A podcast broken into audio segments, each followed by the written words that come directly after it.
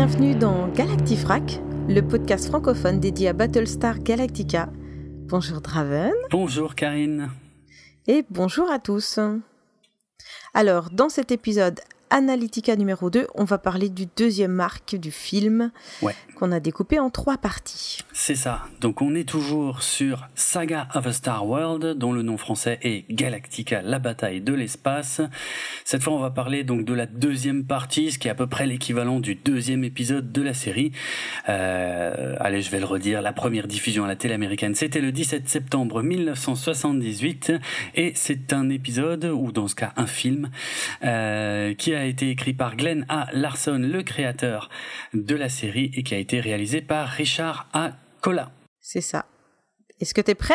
Ah, Moi, je suis prêt. Alors, décollage.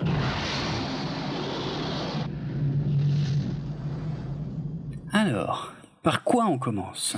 On commence par la scène du traître. Ah, ah. la confirmation, en fait, que c'était un traître. Euh, on s'en doutait un peu. Oui, oui. Mhm. Tu peux quand même. Ouais. Mais là, ça y est, c'est officiel. Baltar, c'est lui le traître. Mhm. Et euh, non seulement c'est un traître, il bosse avec les Silons, puisqu'on le voit, c'est ça en fait hein, qui signifie que c'est un traître, c'est qu'on le voit dans le même plan que des Silons. On le voit discuter tranquillement avec des Silons, enfin tranquillement si on veut.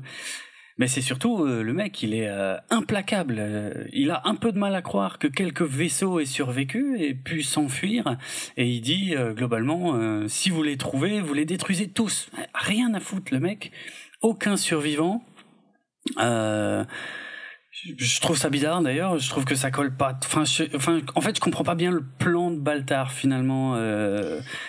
On a l'impression que qu'il serait content d'être le dernier humain. Ouais, ouais, c'est vrai. Mm. En même temps, ça se contredit avec quelque chose qu'il dit un peu plus tard. Ben voilà, euh, exactement. C'est pour ça que je trouve ça très bizarre. C'est pour ça que je trouve que le plan est pas clair. Mais c'est peut-être aussi l'écriture du film hein, qui euh, euh, certains passages ont été réécrits et pas d'autres. du coup, ça, ça peut créer des petites des petites incompréhensions comme ça. Mais enfin, c'est rien de très grave. je pense que c'est surtout l'important à retenir, c'est que voilà, Baltar est clairement défini. Il n'y avait pas de malentendu. Il n'était pas, je sais pas comment, il n'était pas juste con ou, euh, ou, naïf, tu vois. Non, non, c'était un salaud. Euh, maintenant, c'est bien clair pour euh, pour les téléspectateurs. Alors scène suivante. Ouais. Adama veut aller sur la Terre. Mhm. Ça y est, ils ont trouvé leur destination, donc il annonce tout ça au, au peuple qui qui est avec lui, quoi. Ouais, ouais. C'est une scène étrange. Hein quand on y réfléchit. En fait, il y a, y a, deux choses. D'une part, c'est une scène essentielle pour l'ADN euh, de ce qu'est Battlestar Galactica, puisque c'est le seul élément qui manquait encore, on va dire. Euh, on avait quasiment tous les éléments qui construisent le mythe de Battlestar Galactica qui était présent dans la première partie qu'on a déjà traité et le, seul petit bout qui manquait encore c'était ça c'était où est-ce qu'ils vont? Bon bah ils vont sur Terre mm, mm. Euh, mais il y a un petit, ouais, il y a juste une petite chose qui peut être un peu surprenante si on regarde de près euh, la scène, c'est qu'il a l'air d'être le seul à être au courant de, de l'existence de cette planète légendaire euh, qu'est la Terre. Alors est-ce que ça veut dire que tous les autres pensent que c'est une légende et qu'elle n'existe pas vraiment? Ben, je sais pas comment. Dis-moi comment toi tu comprends la scène parce que j'ai vraiment l'impression quand je regarde la scène que les autres ne sont même pas au courant que ça existe. En gros, c'est Adama qui leur apprend que c'est une planète euh, légendaire et perdue, et les, autres n'ont absolument pas l'air euh, d'avoir déjà entendu ça de toute leur vie. Alors c'est clair qu'ils ont l'air tous étonnés. Moi, je hmm. me suis juste dit euh, que tout le monde pensait que c'était euh, une planète inabordable euh, où, d'un coup ça devenait une solution, quoi. Mais que personne n'y avait pensé. Enfin, j'ai pas, je, me suis pas dit, personne ne l'a. Enfin, est-ce qu'il y en a plusieurs qui l'ont oublié? Non, je me suis pas dit ça en fait. Je me suis juste dit que personne n'avait pensé à cette solution parce que c'était, ça n'était pas une solution. Ah, peut-être. Ouais, voilà. Et Adama, il, dit, euh, on peut tenter le truc. D'accord. Je l'ai compris un peu dans le sens là.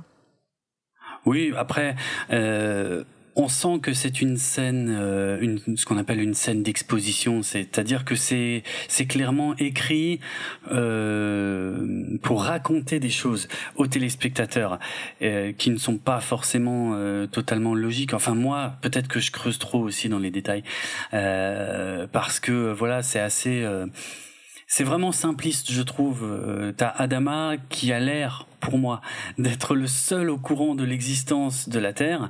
Et puis, euh, je crois que c'est euh, Serena, Dr. Queen, qui lui demande « Mais euh, comment s'appelle cette planète et où peut-on la trouver ?» tu vois, histoire de vraiment appuyer le fait que euh, on va avoir droit à la révélation. mais cette planète mythique, c'est la Terre. ils savent pas où elle est en plus. Alors ils vont fouiller l'espace, quoi. C'est à peu près ça.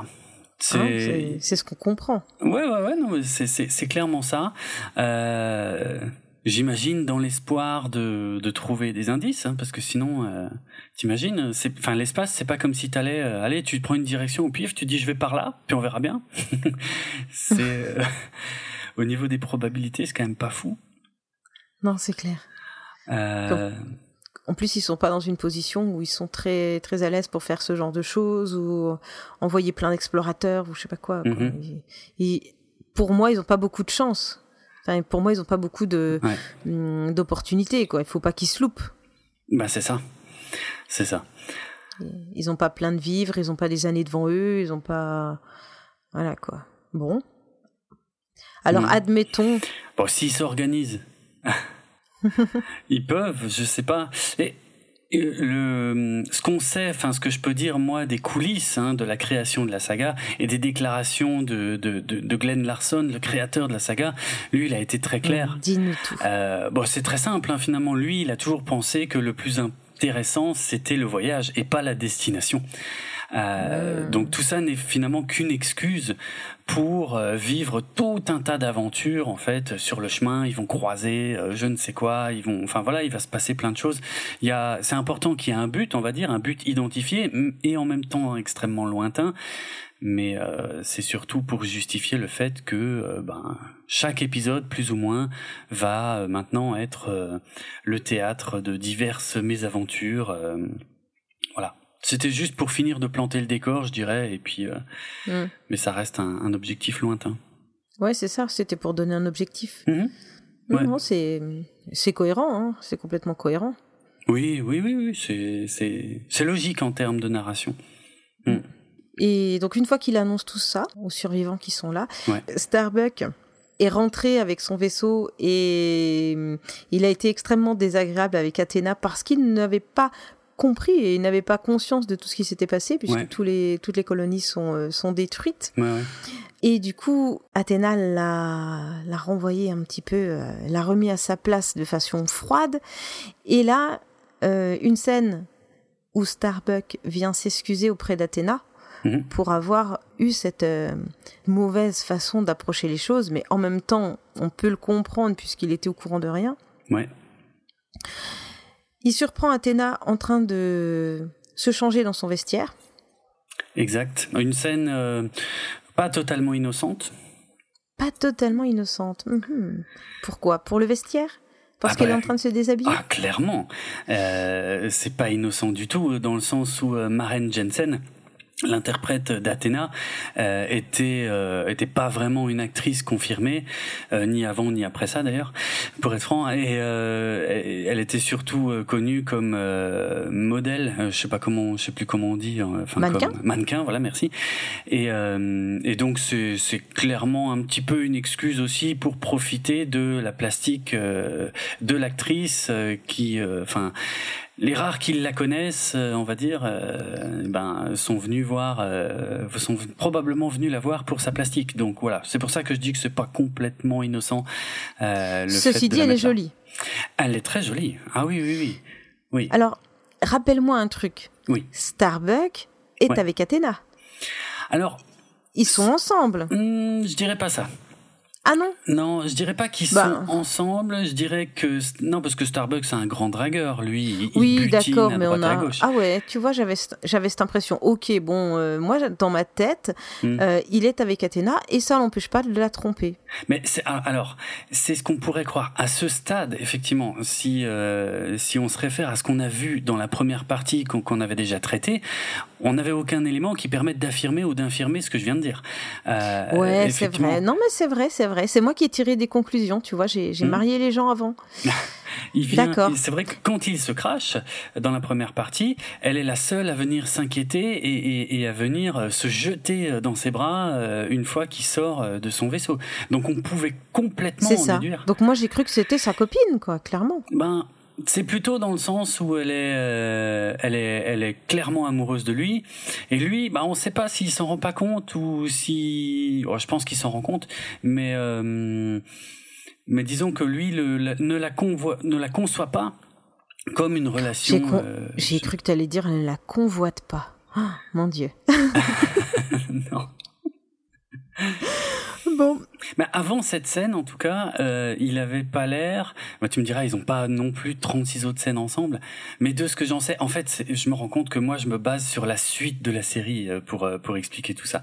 Et euh, lui n'a pas l'air follement intéressé par Athéna. Un petit peu quand même, euh, mais euh, peut-être pas autant qu'elle.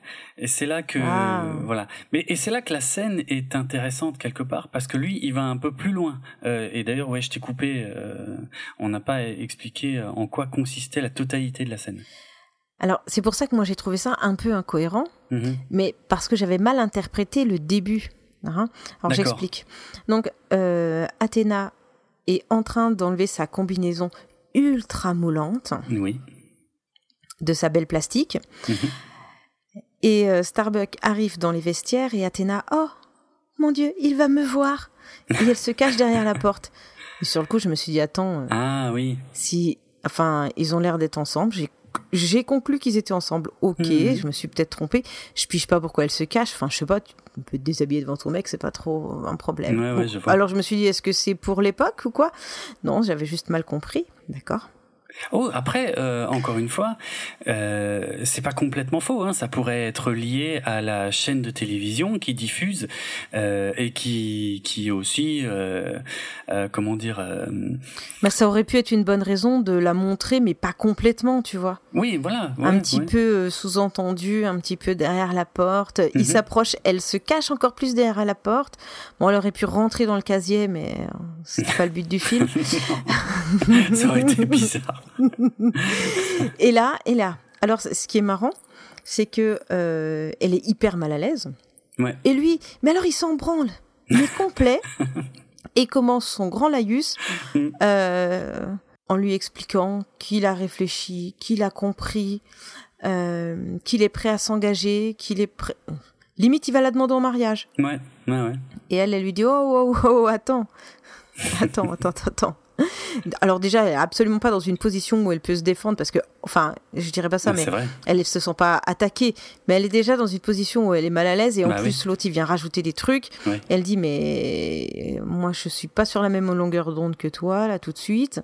Et en plus vu ce qui se passe autour, vu euh, la, la fuite qu'on a pris euh, et cette espèce de guerre euh, qu'on subit, cette attaque, Mhm. euh, j'ai aucune envie euh, de d'avoir une relation avec quelqu'un pour qui je vais devoir m'inquiéter tous les jours à savoir s'il va rentrer mort ou vivant quoi Ouais, ouais, ouais, c'est vrai. ce qui est ce qui est complètement euh, plausible comme Mm. euh, comme euh, bonne excuse allez on va dire qu'il faut des bonnes excuses pour dire non c'est très bizarre de gérer les sentiments Mm. avec des euh, des réponses euh, terre à terre comme ça mais bon pourquoi pas admettons et là Starbuck en bon mal alpha lui dit euh,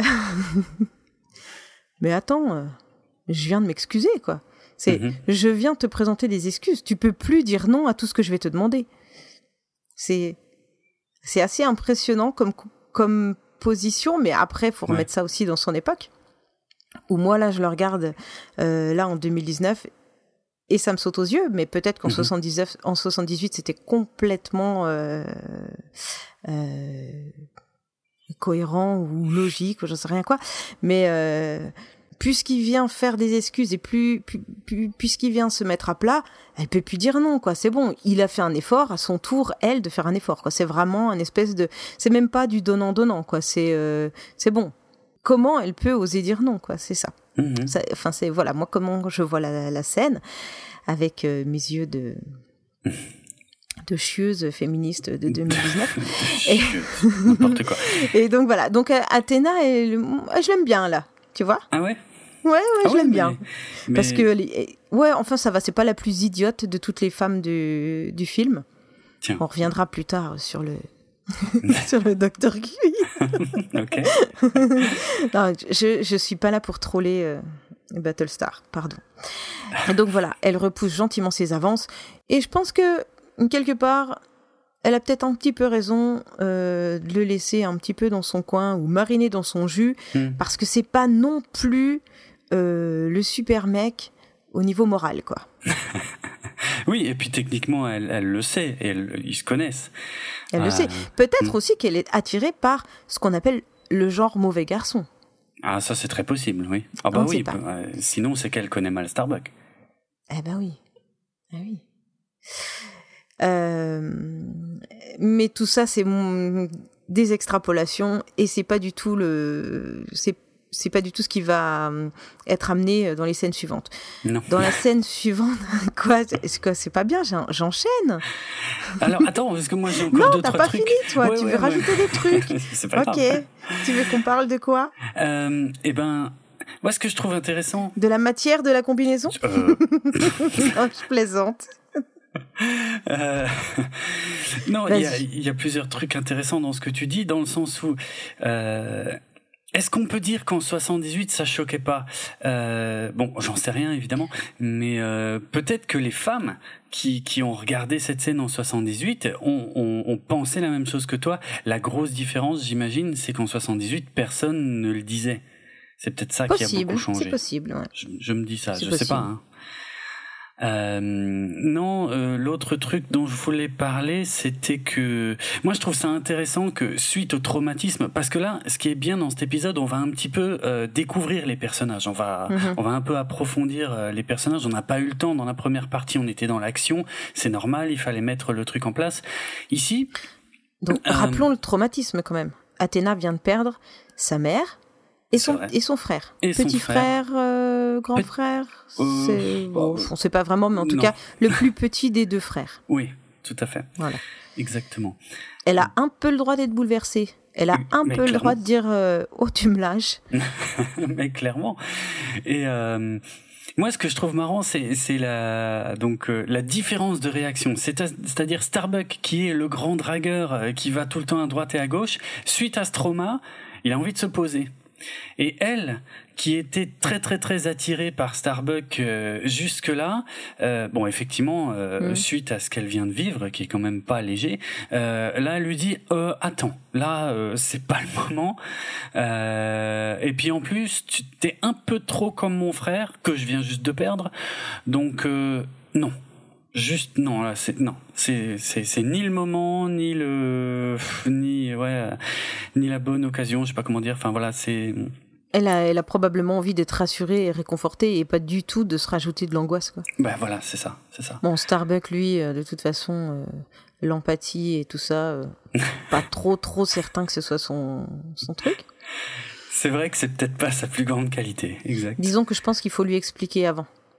Ah, ça c'est possible, oui, parce qu'il est pas con, hein, mais. Bah oui, donc c'est pour ça que je pense que euh, la scène qu'on a qu'on a vue dans la première partie où Athéna le remet en place, euh, c'est là qu'il percute en fait. C'est mhm. peut-être un gars qui percute pas tout du premier coup. C'est vrai. Au niveau relation humaine, je parle, hein, parce que sinon c'est un très bon soldat. Oui, oui, oui. Un peu comment dire? Borderline? Ouais, ouais borderline pourquoi pas ouais. C'est pas le plus discipliné mais c'est un bon soldat. Voilà il fait bien son boulot. Un peu casse-cou un peu kamikaze ouais. C'est ça. Voilà. Mm, mm. et euh, voilà. La dernière chose que je voulais dire à propos de toute cette scène c'est que si si toute la scène dont on vient de discuter ne vous dit absolument rien du tout alors que vous avez regardé le film c'est normal, ça peut être normal. Merde. ah merde, il y en a qui le verront pas en fait, ça dépend de la version qu'ils regardent. Eh oui, c'est ça. Euh, cette scène en fait ne figure pas du tout sur la version Blu-ray, sur la version euh, film, on va dire.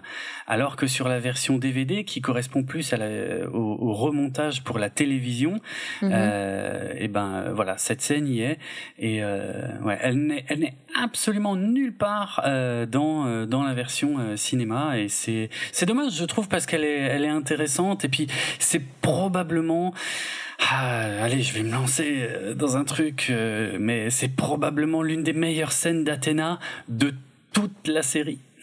Oh merde. Ouais, ouais, ouais, ouais c'est moche. Ben, euh, je, j'en reparlerai pour d'autres persos après, mais euh, mais globalement, euh, pour faire simple, Maren Jensen, donc, qui n'était pas vraiment actrice, hein, qui était plus mannequin, eh bien euh, son rôle, euh, comment dire, a été largement diminué par rapport à ce qui était en projet au départ, ah. euh, bah, parce qu'elle n'était pas, c'était pas une super actrice quoi, elle était pas top top, ouais, et donc son rôle va va s'atténuer progressivement au fur et à mesure de la série et et ouais, elle, ah, va jamais servir à grand chose, elle va jamais trop être utilisée au final quoi, et c'est franchement c'est une de ses plus longues et, et, et meilleures scènes ça c'est clair.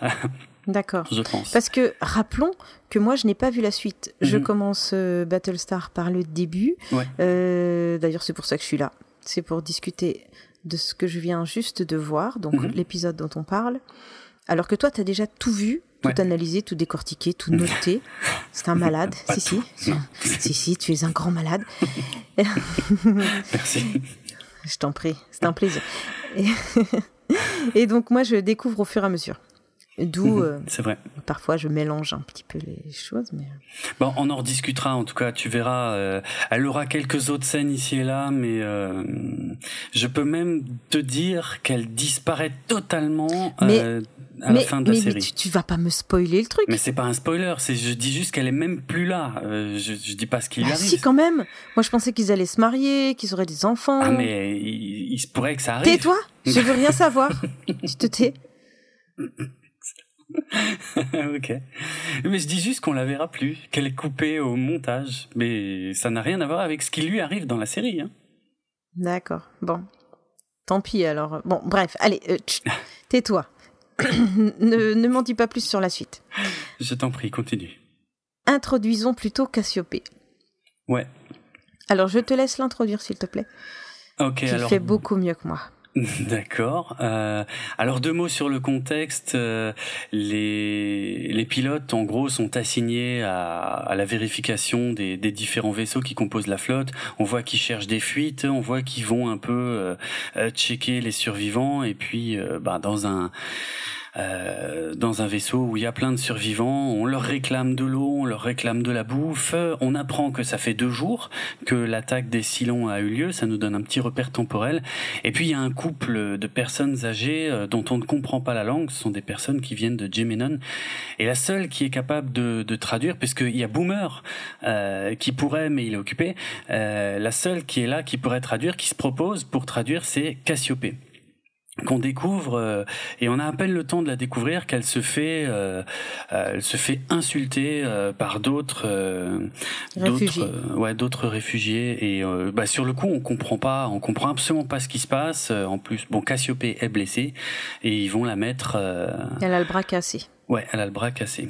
Donc ils l'emmènent mhm. avec elle pour avec eux pour la soigner. Voilà, Cassiopée, c'est une, euh, une grande blonde avec une belle robe rouge en forme de. Une espèce de robe rouge avec des ailes de papillon. Enfin, Ah ouais Bref, oui. Hum. Je vois ça comme ça. D'accord. Et elle, elle sort, enfin, elle ressort bien parmi tous les réfugiés. Ouais. Ah, elle est, vraiment. Euh, bon, à mon avis, fait exprès. Oui, oui, c'est bien mis en scène. Hein. C'est une question d'éclairage, de maquillage, et puis euh, elle a sa belle chevelure blonde. Elle est très couverte au début, elle se cache. Euh, et puis quand elle se découvre, on voit, euh, ouais, on voit effectivement la robe, les beaux cheveux. Il y a, y, a, y, a, un bel exercice de mise en scène pour la mettre en valeur. Hmm. Donc elle souffre du bras. Ouais. Et là, il y a qui est-ce qui vient? C'est Starbuck. C'est Starbuck qui va ah s'occuper d'elle, hein, évidemment. bah oui. Évidemment, bien sûr, et qui lui demande euh, qui es-tu et pourquoi est-ce qu'ils t'en veulent Mhm. Et qui, qui, va saisir tout ça dans, dans le langatron, euh, qui est en gros un appareil qu'on verra. Face à un accessoire qu'on verra que dans ce film et on, je sais pas du tout à quoi sert vraiment ce truc finalement euh, parce que je crois que plus tard vers la fin ça servira de traducteur. Ici mmh. il rentre le nom et, et, et, un peu plus tard aussi quand il va parler à Boxy il va euh, ouais, tu me diras là il fait semblant de l'utiliser. Bon enfin bref voilà. L'usage de précis de ce truc euh, n'est pas clair du tout. Bon ça, ça n'est pas très important non plus. C'est peut-être quelque chose qui fait tout Peut-être bien, en fait, oui. oui, c'est vrai. Ça peut faire tout, hmm, au final. Et donc, c'est là qu'on apprend la profession de Cassiopée. Ouais. Qui, euh, qui je te l'avoue, si tu me l'avais pas expliqué, je n'aurais pas compris. Alors, c'est pas évident. Non. Euh, c'est pas évident du tout et, et j'ai même euh, un, un, peu plus poussé mes recherches euh, depuis la dernière fois qu'on en a discuté. Euh, donc, c'est officiellement une socialisatrice, un socialator, comme c'est dit dans, le, dans la version originale. Donc, c'est plutôt bien traduit. Mm-hmm. Sauf que c'est un mot qui n'existe pas, et donc euh, la, la compréhension de ce mot est laissée un peu à la, à la libre interprétation des téléspectateurs. Euh, et euh, on voit qu'elle est sur la défensive en fait. Moi, ce que je trouve intéressant dans la scène, c'est ça. C'est que quand elle le dit à Starbuck, tout de suite, elle dit oui, mais c'est une profession très honorable depuis 4000 ans, euh, machin. Et, et, Starbuck, il dit oui, c'est bon, ok, j'ai rien dit. Il n'y a pas de problème. Et, et, on se demande en fait pourquoi, ce, pourquoi cette profession a l'air de, de, poser problème. Mhm, mhm. Moi, c'est ça qui m'a qui m'a inquiété. Alors, en premier, je me suis dit, est-ce que c'est une religion différente? Est-ce que c'est euh, un truc, euh, une secte, je sais pas quoi? Parce qu'en plus, on voit les anciens qui sont derrière, les autres réfugiés, euh, avoir envie de la bannir, quoi. Oui, tout à Et puis elle, elle explique des d'autres rituels, d'autres personnes. J'ai cru au départ que c'était une religion différente. Or, bah, c'est pas du tout le cas. C'est alors il y a un petit contexte religieux, mais c'est vrai que c'est c'est ça s'arrête pas là en fait. C'est euh, c'est plus euh, euh, apparemment c'est sur le plan sexuel que qu'il y a un problème euh, puisque oui il y a ces gens de la secte Autori qui qui la détestent apparemment et elle explique que ceux de la secte Autori eux ne croient en l'union d'un homme et d'une femme qu'une fois tous les sept ans. Ce qui fait d'elle, effectivement, euh, à leurs yeux, ben, elle est, euh, je sais pas, euh, une pécheresse probablement ou quelque chose comme ça. Donc il y a quand même un contexte religieux assez fort. Euh, mais mais tout ça, ouais, tout ça sera jamais vraiment clairement expliqué. D'une manière générale, tout le monde en a toujours déduit que c'était une, une prostituée. Mmh. Et il semblerait que ce soit une conclusion un peu hâtive, euh, et que ce que ce que Glenn Larson voulait euh, euh, faire de ce personnage, parce qu'il l'avait clairement dit, hein, il voulait il voulait avoir quelque chose d'un peu plus élaboré, d'un peu plus recherché, et il semblerait que ce qu'il voulait en faire, c'était plutôt une courtisane en fait, donc quelqu'un d'extrêmement cultivé, quelqu'un de je sais pas comment dire, euh, quelqu'un, oui, euh, euh, comme une geisha, une courtisane, quelque chose comme ça. Mais le problème, c'est que tout ça ne sera jamais expliqué dans la série. Et que et qu'au final, ben, je pense que l'immense, l'écrasante majorité des téléspectateurs en resteront à ah bon, c'est une prostituée. D'accord. Ce qui est un peu dommage. ouais. Et ce qui n'est pas pour déplaire à Starbucks d'ailleurs.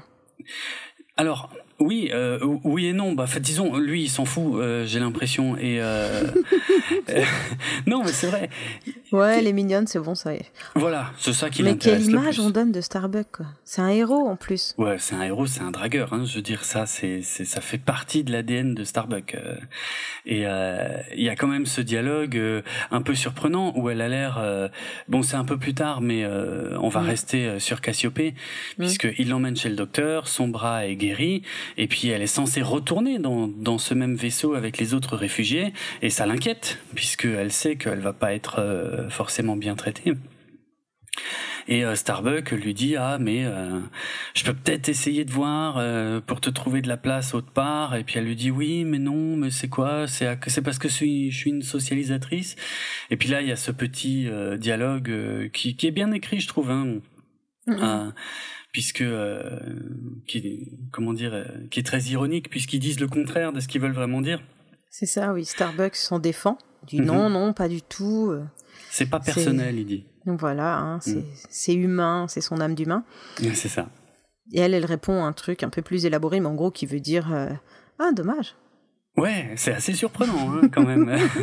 ouais, dommage, tu manques un, tu manques un bon coup ou, une, ou une un bonne truc comme ça, oui. Un truc comme ça. Oui, c'est un truc comme ça. C'est assez surprenant. Euh, mais disons, ce que je trouve d'intéressant dans la scène, c'est que Starbuck lui dit clairement qu'il s'intéresse, euh, en, tout en disant le contraire, on est d'accord, hein, mais il lui dit qu'il s'intéresse à elle et pas à son statut de socialisatrice. Donc c'est plutôt, euh, ça me paraît plutôt positif. Ok. Non? Ça n'a pas l'air. non mais... possible. D'accord. Pas convaincu. Voilà. je sais pas. ok, il n'y a pas de problème. Alors, juste euh, une, une dernière chose, c'est que quand, euh, quand elle explique à Starbuck euh, donc euh, cette histoire de, de comment que les hommes et les femmes ne s'unissent qu'une fois tous les sept ans, eh bien, la réflexion de Starbuck, là je reviens un peu en arrière, la réflexion de Starbuck, c'est de dire ah bah, c'est pour ça ils sont malheureux en amour mais chanceux au jeu. Et en fait, ça. ça fait référence à une scène qui a été coupé dans la première partie, au tout tout tout tout tout début euh, du téléfilm, où on voyait en fait Starbuck jouer aux cartes, euh, donc aux pyramides, euh, avec euh, avec d'autres pilotes de Gemenon, et puis et puis miser très gros et perdre parce que Starbuck est un très très très bon joueur de, de pyramide. Voilà, donc c'est une référence à une scène coupée en fait qu'on peut pas qu'on peut pas comprendre si on n'a pas vu la scène coupée. Toi, t'as vu toutes les scènes coupées? Oui. Ah, ok. Voilà. Je te laisse euh, continuer. Ah, d'accord. Euh, alors, euh, pas de problème. Après, après, on va passer sur Apollo. Euh, Apollo qui, euh, bah, d'une part, qui est interpellé par cette histoire de vivres euh, qui ont l'air de manquer. Euh, en plus, il y a des rumeurs comme quoi il y aurait des politiques qui, eux, n'en manqueraient pas de vivre. donc, il décide d'aller inspecter le Rising Star et il va être interrompu par par Serena. C'est ça. Docteur Queen. Et qu'est-ce qu'elle veut, Serena? Qu'est-ce qu'elle lui veut à Apollo, Serena? Dis-moi tout. Elle veut de l'aide. Parce qu'il est perdu. Oui. Et euh, par contre, lui, Apollo, est quelqu'un de très empathique. Ouais. Vraiment à l'opposé de Starbuck. Mhm. Très empathique, euh, très très droit, très ah serviable. Ah enfin voilà.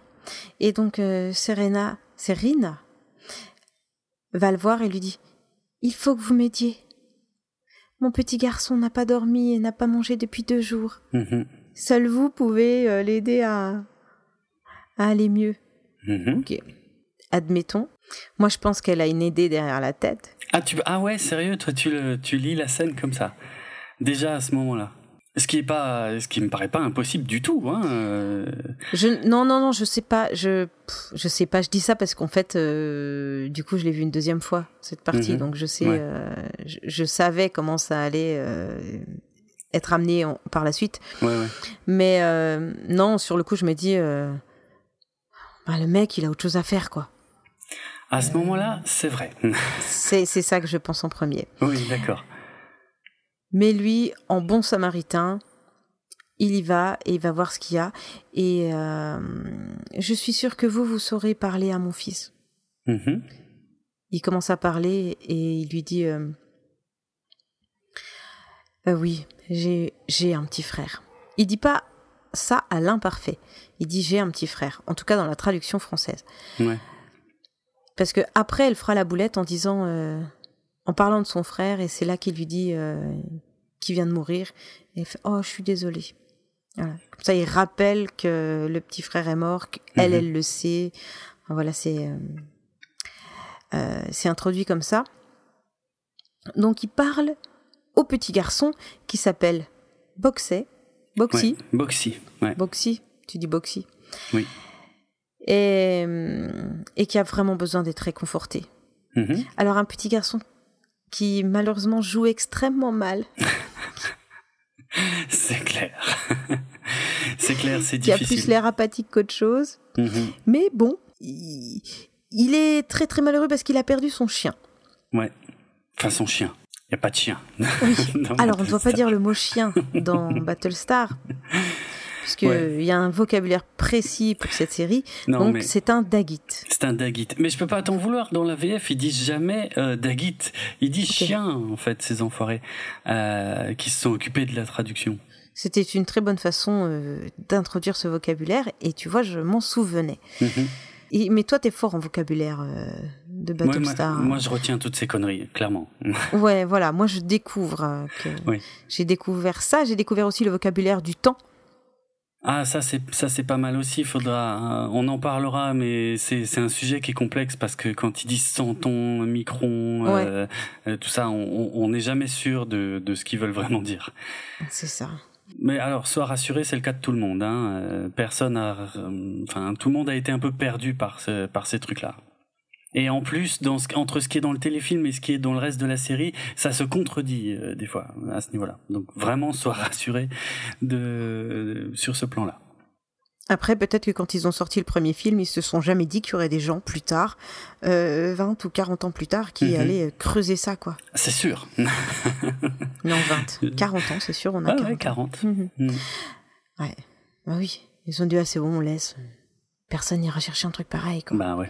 Donc le petit garçon, il est allongé sur des fauteuils. Alors, remettons la scène, euh, comment dire, euh, le, le, le décor. Mhm. On dirait qu'ils ont utilisé un intérieur d'avion, puisque c'est un Ah. peu des... Non, tu trouves pas? Ah, j'en sais pas, ça m'a pas Ah. du tout marqué. On dirait des sièges d'avion, en fait. Ils sont deux par deux, par deux où, il y a des sièges de trois, euh, voilà. Donc les gens sont tous plus ou moins assis comme ça. Il y a d'autres euh, parents qui ont aussi des enfants à consoler. Ouais. Mais elle, elle est seule. C'est une femme seule, sans homme pour la sauver, pour la protéger. Donc elle a besoin d'un, pardon. Non, mais c'est ce que Elle a besoin d'un soldat qui viendra euh, réconforter son fils. Ouais. Et donc c'est pour ça qu'elle fait appel à lui. Mhm. J'exagère quand je, quand je prends l'autre voix. Mais hum, il est fort, hein. Donc il s'approche de, du petit garçon. Il écarte en passant ces magnifiques décors de plastique bulle qui font euh, très euh, science-fiction. J'ai pas du tout fait attention à ça. C'est vrai, il y a du gros plastique avec grosses Ah ouais? bulles. Hein. Ouais. Je t'en avais pas déjà parlé Et t'as pas si, été si, vérifié en plus, et, et j'ai Ah, pas. c'est drôle ça. Comme, comme quoi, vraiment, je j'y fais vraiment pas attention. Mais euh, ouais, ok. Probablement des sièges euh, en velours bleu et gris avec des minuscules petits carreaux. Enfin bref. Bon. Pourquoi j'ai fait attention à ça, j'en sais rien. En tout cas, voilà. Euh, il lui explique qu'il a besoin d'un nouveau pilote, qui recherche et qui recrute des nouveaux pilotes. Et là, Mhm. il sort son machin noir, là. Comment t'as dit que ça s'appelait? Le langatron. Voilà. ok. Euh, il sort ça et il pianote dessus pour euh, pour faire euh, un peu confirmation de ce qu'il est en train de dire. Ouais, Donc ouais. il est en train de clairement mentir à un enfant, Il raconte un enfant quoi. naïf. Ouais, mais attends, attends. non, je sais, j'exagère. T'exagères. Parce que moi, Mais je bien que sûr que c'est j'exagère. génial ce qu'il fait. Euh, Et, euh, il Et assure, c'est, je trouve. mais c'est mignon, c'est super mignon et n'importe quelle euh, femme euh, pourrait craquer en disant Oh, c'est le père de remplacement idéal. Regarde, il prend du temps pour réconforter mon enfant. Mhm. Et, et il a, il a comme un mi- micro sourire l'enfant, hein. donc il Ouais. insiste, il voit qu'il, qu'il tient quelque chose et il insiste sur cette, euh, sur cette idée en disant euh, oui, il faut que tu, il faut que ailles mieux pour pouvoir devenir un, un soldat comme moi. C'est Ouais. pas, le- c'est pas le mot, hein, soldat, c'est pas le bon mot. Hein. Euh, tu me Un diras guerrier. après. Il dit pas guerrier. Ouais, je sais plus. Mais bon. j'ai pas la, j'ai pas bien la VF en tête. On comprend l'idée. Et il lui fait même euh, l'extrême honneur de lui offrir son étoile, parce qu'il Mhm. a deux étoiles sur le col. hein. Ouais, ouais. Donc il en garde une et il lui en offre une qui pose sur son sur son sur son petit pull, son truc là. Mhm. Et euh, le gamin, il a il a un début de sourire. Normalement, ça va aller mieux. Et là, Ouais. bam, il lui lance. Moi, ce que je veux, c'est mon chien. L'ingratitude des enfants, dans toute la splendeur de l'enfant. Ah ben, Euh. et qui, qui, il va en remettre une couche d'ailleurs un peu plus tard, hein, niveau ingratitude, le gamin. Ah ouais, ouais, non, mais il est Mm. parfait. C'est un enfant. Là, c'est, euh, on l'a bien, on tient bien le sale gosse. Euh, mais c'est pas, c'est, pas un sale gosse. C'est juste un petit garçon. Oui. Tu, lui donnes quel âge, toi? Moi, je sais pas, je lui donne 7, 8, 9 ans. Euh, c'est quelque, quelque chose dans ces eaux-là. Euh, Hein, je, je me souviens plus. Je crois que l'acteur avait, si je dis pas de bêtises, 6 ans quand il a tourné. Je crois que c'est 6 donc ans. C'est ça. Mm, Mm. mm, mm. C'est c'est P, c'est E1, c'est E2. Bon, il fait ce qu'il peut, quoi. ok, dans l'espace. Non, mais après, euh, Mm. tu vois, moi, j'excuse complètement un petit garçon qui, qui joue mal oui. dans un film parce que je dirais quelque part que c'est pas de leur faute. Mhm. Ils sont, ils sont normalement un petit peu guidés. Et ben peut-être oui. qu'on lui a juste dit, euh, tu t'assois là et tu fais semblant d'être malade. C'est pas évident de, c'est pas évident pour un gamin quoi. Ça demande un Mhm. travail et on lui a peut-être juste pas appris à le faire ou on lui a peut-être, on l'a peut-être mal dirigé. Donc voilà. Donc le, le petit garçon est pas au top, au top, mais euh, je lui pardonne. Ouais. Apollo est parfait, hein, de toute façon, euh, dans son, dans son rôle euh, parfait. Euh, Serena aussi, euh, nickel. Oui. Et, et le, et le gamin est pas top et il faut dire qu'il est servi par une, euh, une voix française particulièrement immonde qui le rend encore plus débile euh, qu'il en a l'air euh, déjà de Mais- base quoi. Je crois que à peu près pas toutes, mais presque toutes les voix françaises sont vraiment particulières. Mais on en a ouais, déjà ouais. parlé euh, Oui oui. dans l'épisode précédent. Euh, voilà. Donc il lui dit c'est promis. Si je trouve un chien, Dagit, il est pour toi. Et là il dit il n'y a pas de chien sur le vaisseau. Oui, c'est vrai, il a déjà vérifié. Ben oui. C'est pour ça qu'il fait la grève de la faim. Mhm. Et mais Apollo, je pense qu'il a une idée en tête. Ah c'est un malin. Hum, suspense. voilà. Il lui dit si j'en trouve un, promis, il est pour toi. Et il va la tenir sa promesse. Mais oui, le petit garçon, il, il sourit un peu. Ça a l'air d'aller mieux. En tout cas, Serena, Ouais. elle est contente. Ah, elle Alors, est. ah, Elle, par contre, elle est réconfortée, quoi. hein. Il n'y a pas de souci. Hein. Elle est Oui, c'est vrai, c'est vrai. Ah bah oui. Ah oui, oui, complètement. Non, mais ça se voit dans la scène qui suit, elle, elle- la, la façon dont elle dévisage Apollo quand elle le ramène à l'ascenseur, c'est c'est bon. On Ah voit, on voit très bien mange, vers quoi. quoi. Ouais, ouais. Mm. vers quoi, vers quoi ça va aller. Euh, et, euh, et donc ouais, et, et plus tard, Apollo va revenir, euh, donc dans le même décor, dans la même situation, le chercher et tenir sa promesse. Oui, parce qu'il a un robot Dagit. Alors ok, Ouais. c'est pas un vrai Dagit, Mhm. chien.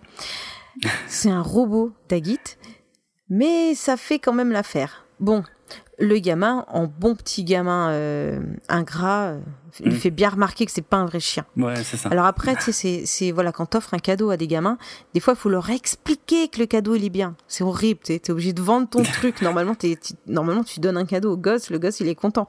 Non, Bah oui. non, souvent, faut lui expliquer que c'est bien pour lui, quoi. Mhm, c'est vrai. Quelle horreur. Les enfants, Ouais, donc- les enfants. Et donc finalement, il, il est quand même, ah, il se laisse attendrir par le petit robot quand il commence à voir qu'il a des, des réactions un petit peu plus euh, euh, animales, quoi. Ouais, ouais, ouais. Et puis surtout, il le responsabilise, c'est-à-dire le docteur Wilker qui a construit ce robot euh, Dagit, euh, qu'il a appelé Muffit 2, euh, puisque le, le, le Dagit original euh, de, de Boxy, euh, celui qui est mort sur Caprica, s'appelait euh, Muffit. Euh, ben, il lui explique que euh, il va, hum, il va pouvoir l'éduquer en fait, Ouais. qu'il va pouvoir le vraiment le modeler, lui apprendre plein de choses. Et moi, je trouve ça pas mal parce qu'il il responsabilise le gamin. Euh, en lui disant maintenant il est à toi et il va apprendre grâce à toi et il va euh, et il va obéir mais en gros il va obéir mais ça va dépendre de toi et, et, et là le, le, le gamin euh, change complètement d'attitude et, euh, et globalement il adopte il adopte le Dagit Ouais, ouais, ça, euh, tout de suite, ils partent jouer un petit peu plus loin. euh, ouais Ils sont, voilà, ça y est, quoi. Ils ont, ils forment un couple de, de chiens et enfants, c'est parfait. Mhm. Mais ils font un peu trop de bruit. Ah. Parce qu'ils. bah si Parce que Serena, elle, elle est aux anges. Oui. Apollo, lui, il est, euh, il est super content d'avoir résolu un, problème. Il assure, à mort. Voilà, hein, une, une petite bataille, comme il dit, puisqu'il a perdu une grande bataille et qu'il n'y a pas de, et il n'y a pas de mal à, à, gagner des petites batailles. Et ça, c'était une petite bataille. Quel homme c'est, Il le dit, hein Je sais qu'il, ah oui, oui, ah. il le dit, mais c'est très amusant parce que cette phrase est totalement différente en VO en fait. Ah, euh, ouais, euh, dans le sens où euh, j'espère je dis pas de bêtises, mais en VO et ça m'a ça m'a fait tiquer quand quand quand je l'ai revu euh, en VF. Euh, en VO, il parle pas du tout de bataille en fait. Il parle de de, de frère, c'est-à-dire c'est dans le dialogue où il où il dit à Serena mmh. qu'il a perdu euh, son frère et que là il traite Boxy comme un petit frère et ah. et c'est Serena effectivement, ça n'a, ça n'a plus le même sens. C'est pas pareil, hein. C'est pas pareil, ouais, ouais. Et elle, elle lui répond, et, et c'est, c'est pas, euh, c'est pas juste quelque chose. Enfin, je crois qu'elle dit quelque chose comme c'est pas juste un petit frère. Voilà. Et c'est marrant, hein, qu'ils aient changé ça mm. par euh, bataille. Ça donne un sens totalement différent dans la VF, euh, mais qui est pas non plus une trahison complète. Hein, mais c'est surprenant mm. comme adaptation. Et voilà, et donc euh, Apollo est, sous le charme de Serena et il s'approche pour l'embrasser. On, a vraiment ce, euh, cette scène qu'on retrouve dans les vieux films, tu sais, ou, dans les films romantiques. Ils vont s'embrasser et là, bam, il se passe un truc qui les déconcentre ou qui les empêche. Et ben, et ben, c'est le gamin qui fait trop de bruit avec son daguit. Eh ben oui. ben voilà, il casse le cou. Merci, merci. Voilà. Mais c'est pas grave parce que quand même, après, il rigole. enfin bref. L'amour. Bah oui, l'amour naissant, c'est beau. c'est mignon. Mhm. et, euh, et, voilà. Et il se, je, je, crois qu'il se frotte le front. Ah oui, c'est oui, je l'aurais pas dit comme ça, mais oui, c'est bien dit. C'est une belle description de la scène. Oui, dans mon souvenir. Euh, non, mais c'est vrai. Non, bon, voilà, ils se font un câlin, ils s'embrassent pas, mais à la limite, euh, ça aurait rien changé. Enfin bref, on s'en fout de toute façon. On est venu pour voir des vaisseaux spatiaux attaquer des méchants, quoi. Donc euh, l'histoire d'amour, je me c'est pas qu'elle a rien à faire là, hein, pas du tout. C'est il faut bien quand même mettre en place les personnages, mais je m'en fous un peu en fait. C'est vrai, ça marche pas?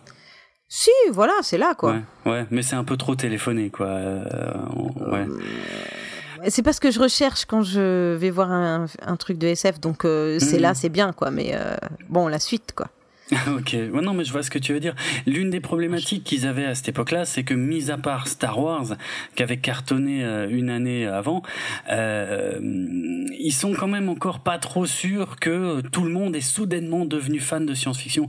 Donc avec Battlestar Galactica, ils, essayent de réunir un maximum de public et ils grattent partout. C'est pour ça que je dis ça. C'est pour que tu puisses introduire ça. Mhm. C'était exprès. Ok.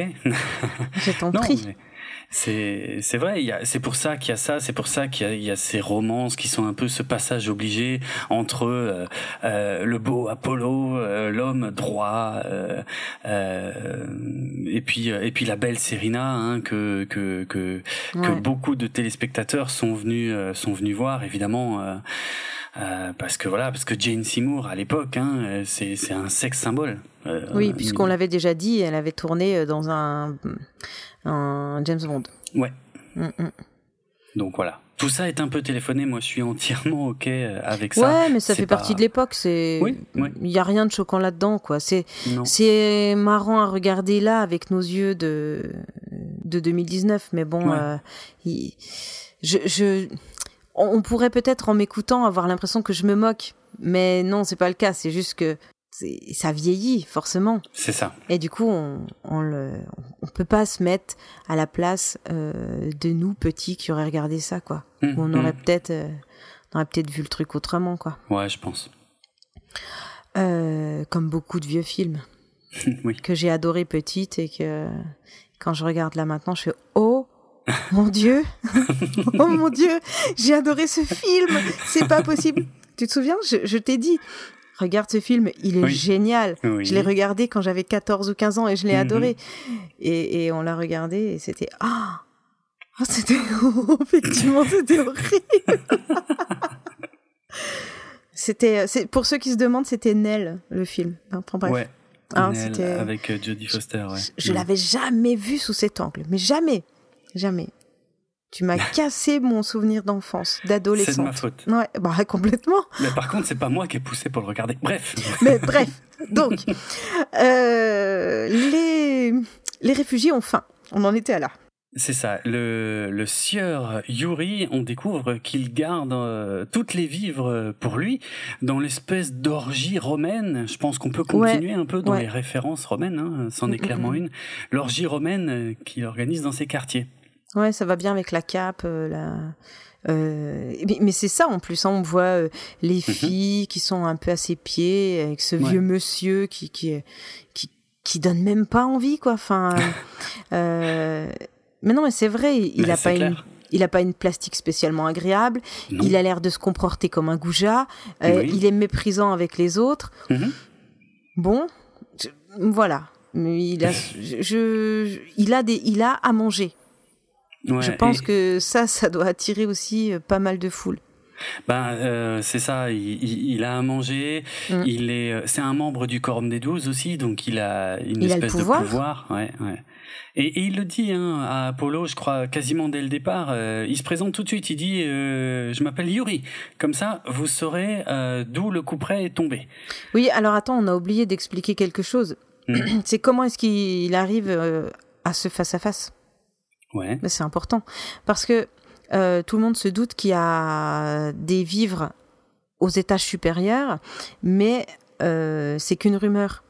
Et donc Apollo veut en avoir le cœur net avec son collègue, ils y vont, et il force la porte parce que Yuri, lui, il est enfermé à eh l'intérieur euh, d'une grande salle avec avec ses femmes et ses servants, je, je sais pas, enfin mhm. voilà, comme tu dis, orgie romaine, et il force la porte, Apollo, pour rentrer.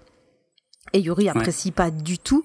Mais oui, c'est ça. Et Apollo le prend, le prend de front en lui expliquant qu'il va falloir qu'il partage et qu'il la ferme. Mm-hmm.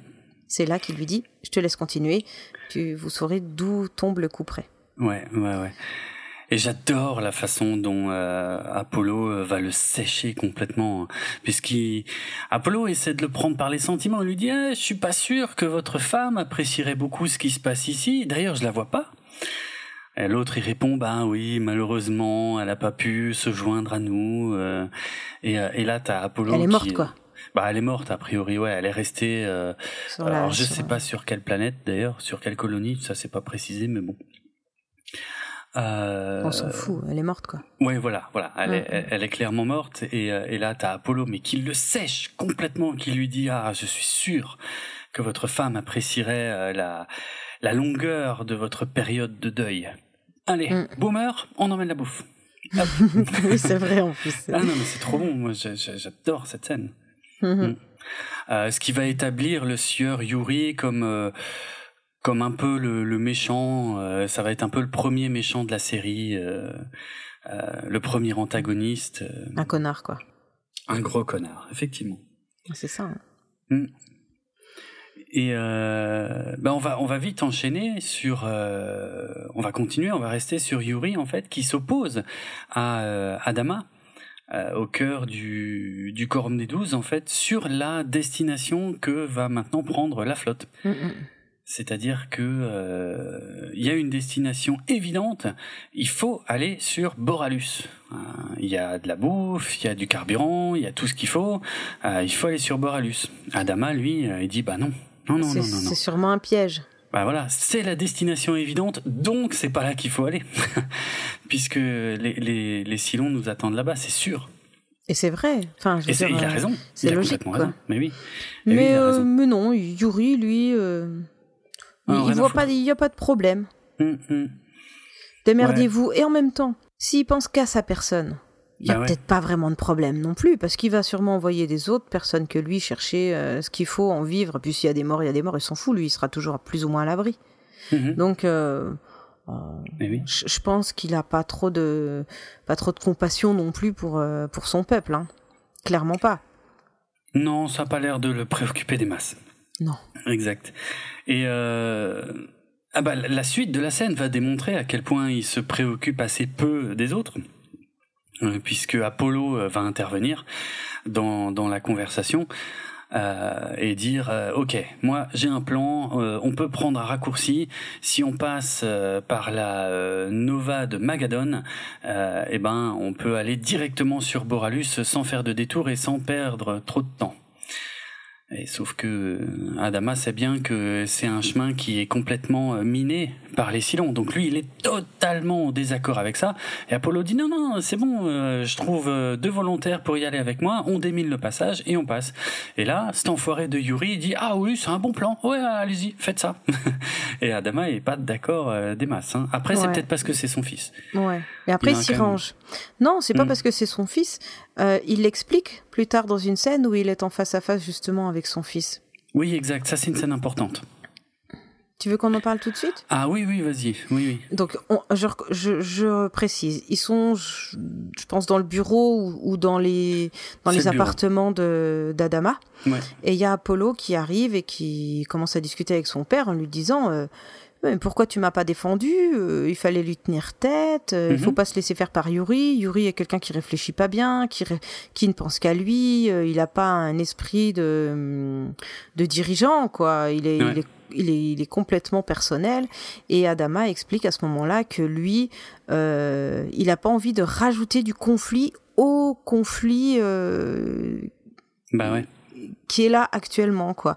Et donc, il préfère se ranger auprès de celui qui, qui a le plus de pouvoir ou qui va mhm. gueuler le plus fort parce qu'il veut plus euh, il veut plus euh, entrer en, confrontation avec personne quoi. en gros c'est ça. Ouais. Tu l'as compris comme ça? Oui oui c'est clairement ça c'est clairement ça. Et on sent qu'Adama est un peu euh, euh je sais pas miné. Remonté? Eh, bah, ah. ouais moi j'aurais plutôt dit miné. Non non pardon pardon oui. Oui, oui, oui.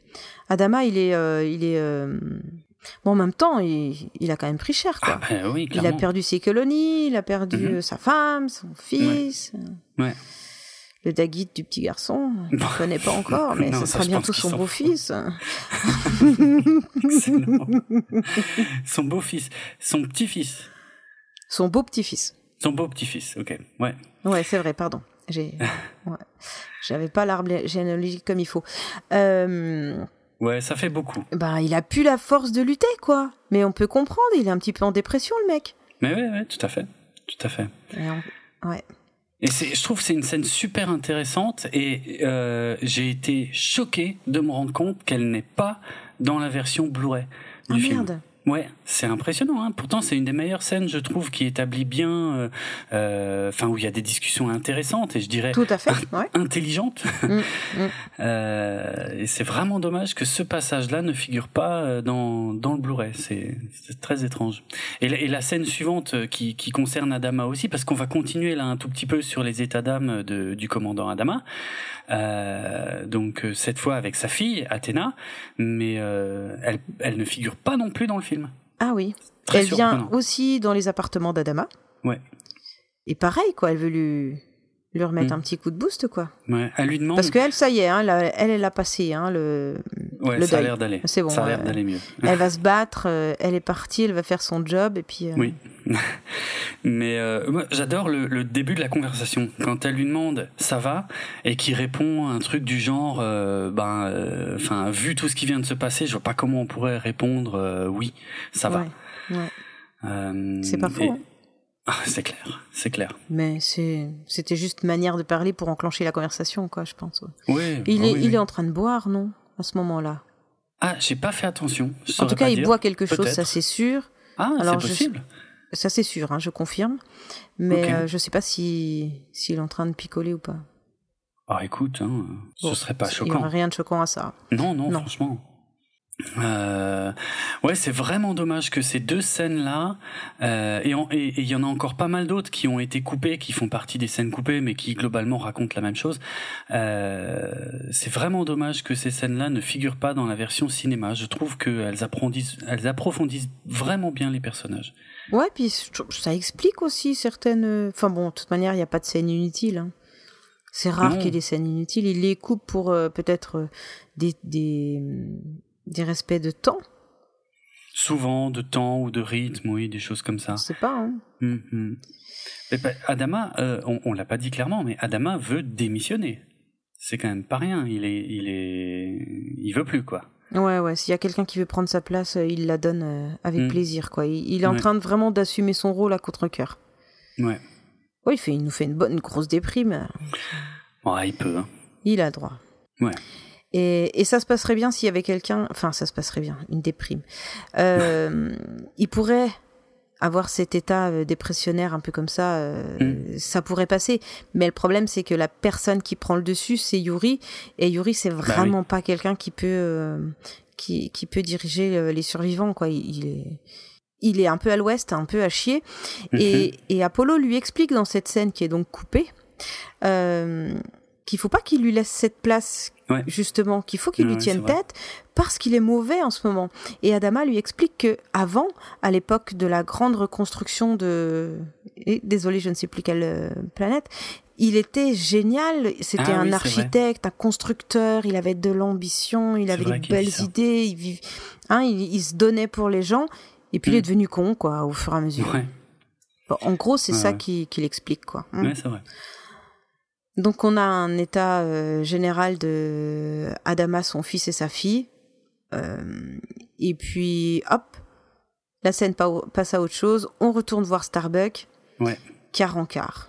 Mm Bah oui, parce que euh, on l'a pas dit, mais les volontaires qui vont rejoindre euh, donc Apollo pour aller euh, déminer, le passage, mhm.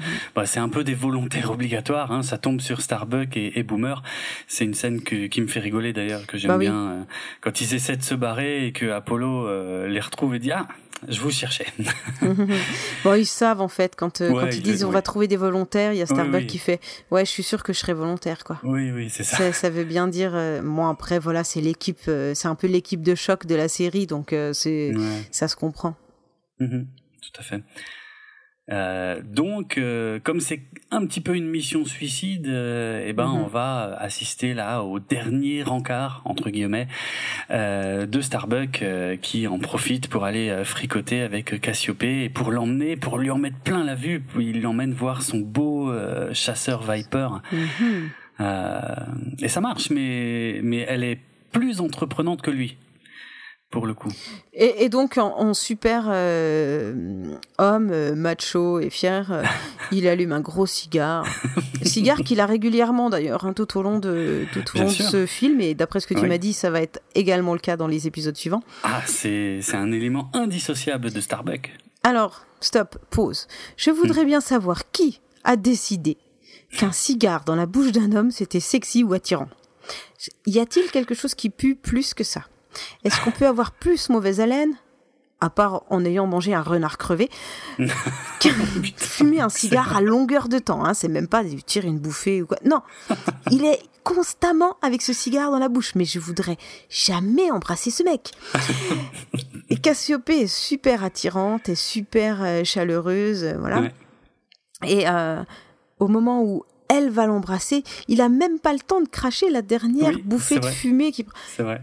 Putain, sérieux. Et je pense qu'elle est payée cher pour, euh, pour euh, jouer cette scène. J'espère, je lui souhaite. je lui souhaite aussi, ouais, c'est vrai. oh mon Dieu. Alors, je peux enfin, répondre. Voilà. Euh, Ça pourrait être une très jolie scène où tu dis oh, ils sont hmm. amoureux. Moi, je pense juste ah, oh, mais Berk. voilà, désolé, désolé.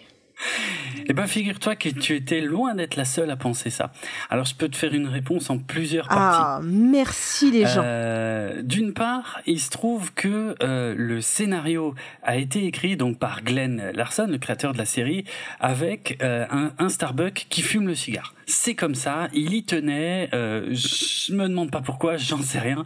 C'est comme ça qu'il avait conçu le personnage. Bon, euh, Dirk était... Benedict Ouais, il était dessiné comme ça dans le storyboard. Ah oui, voilà, complètement, complètement. Ouais, ok.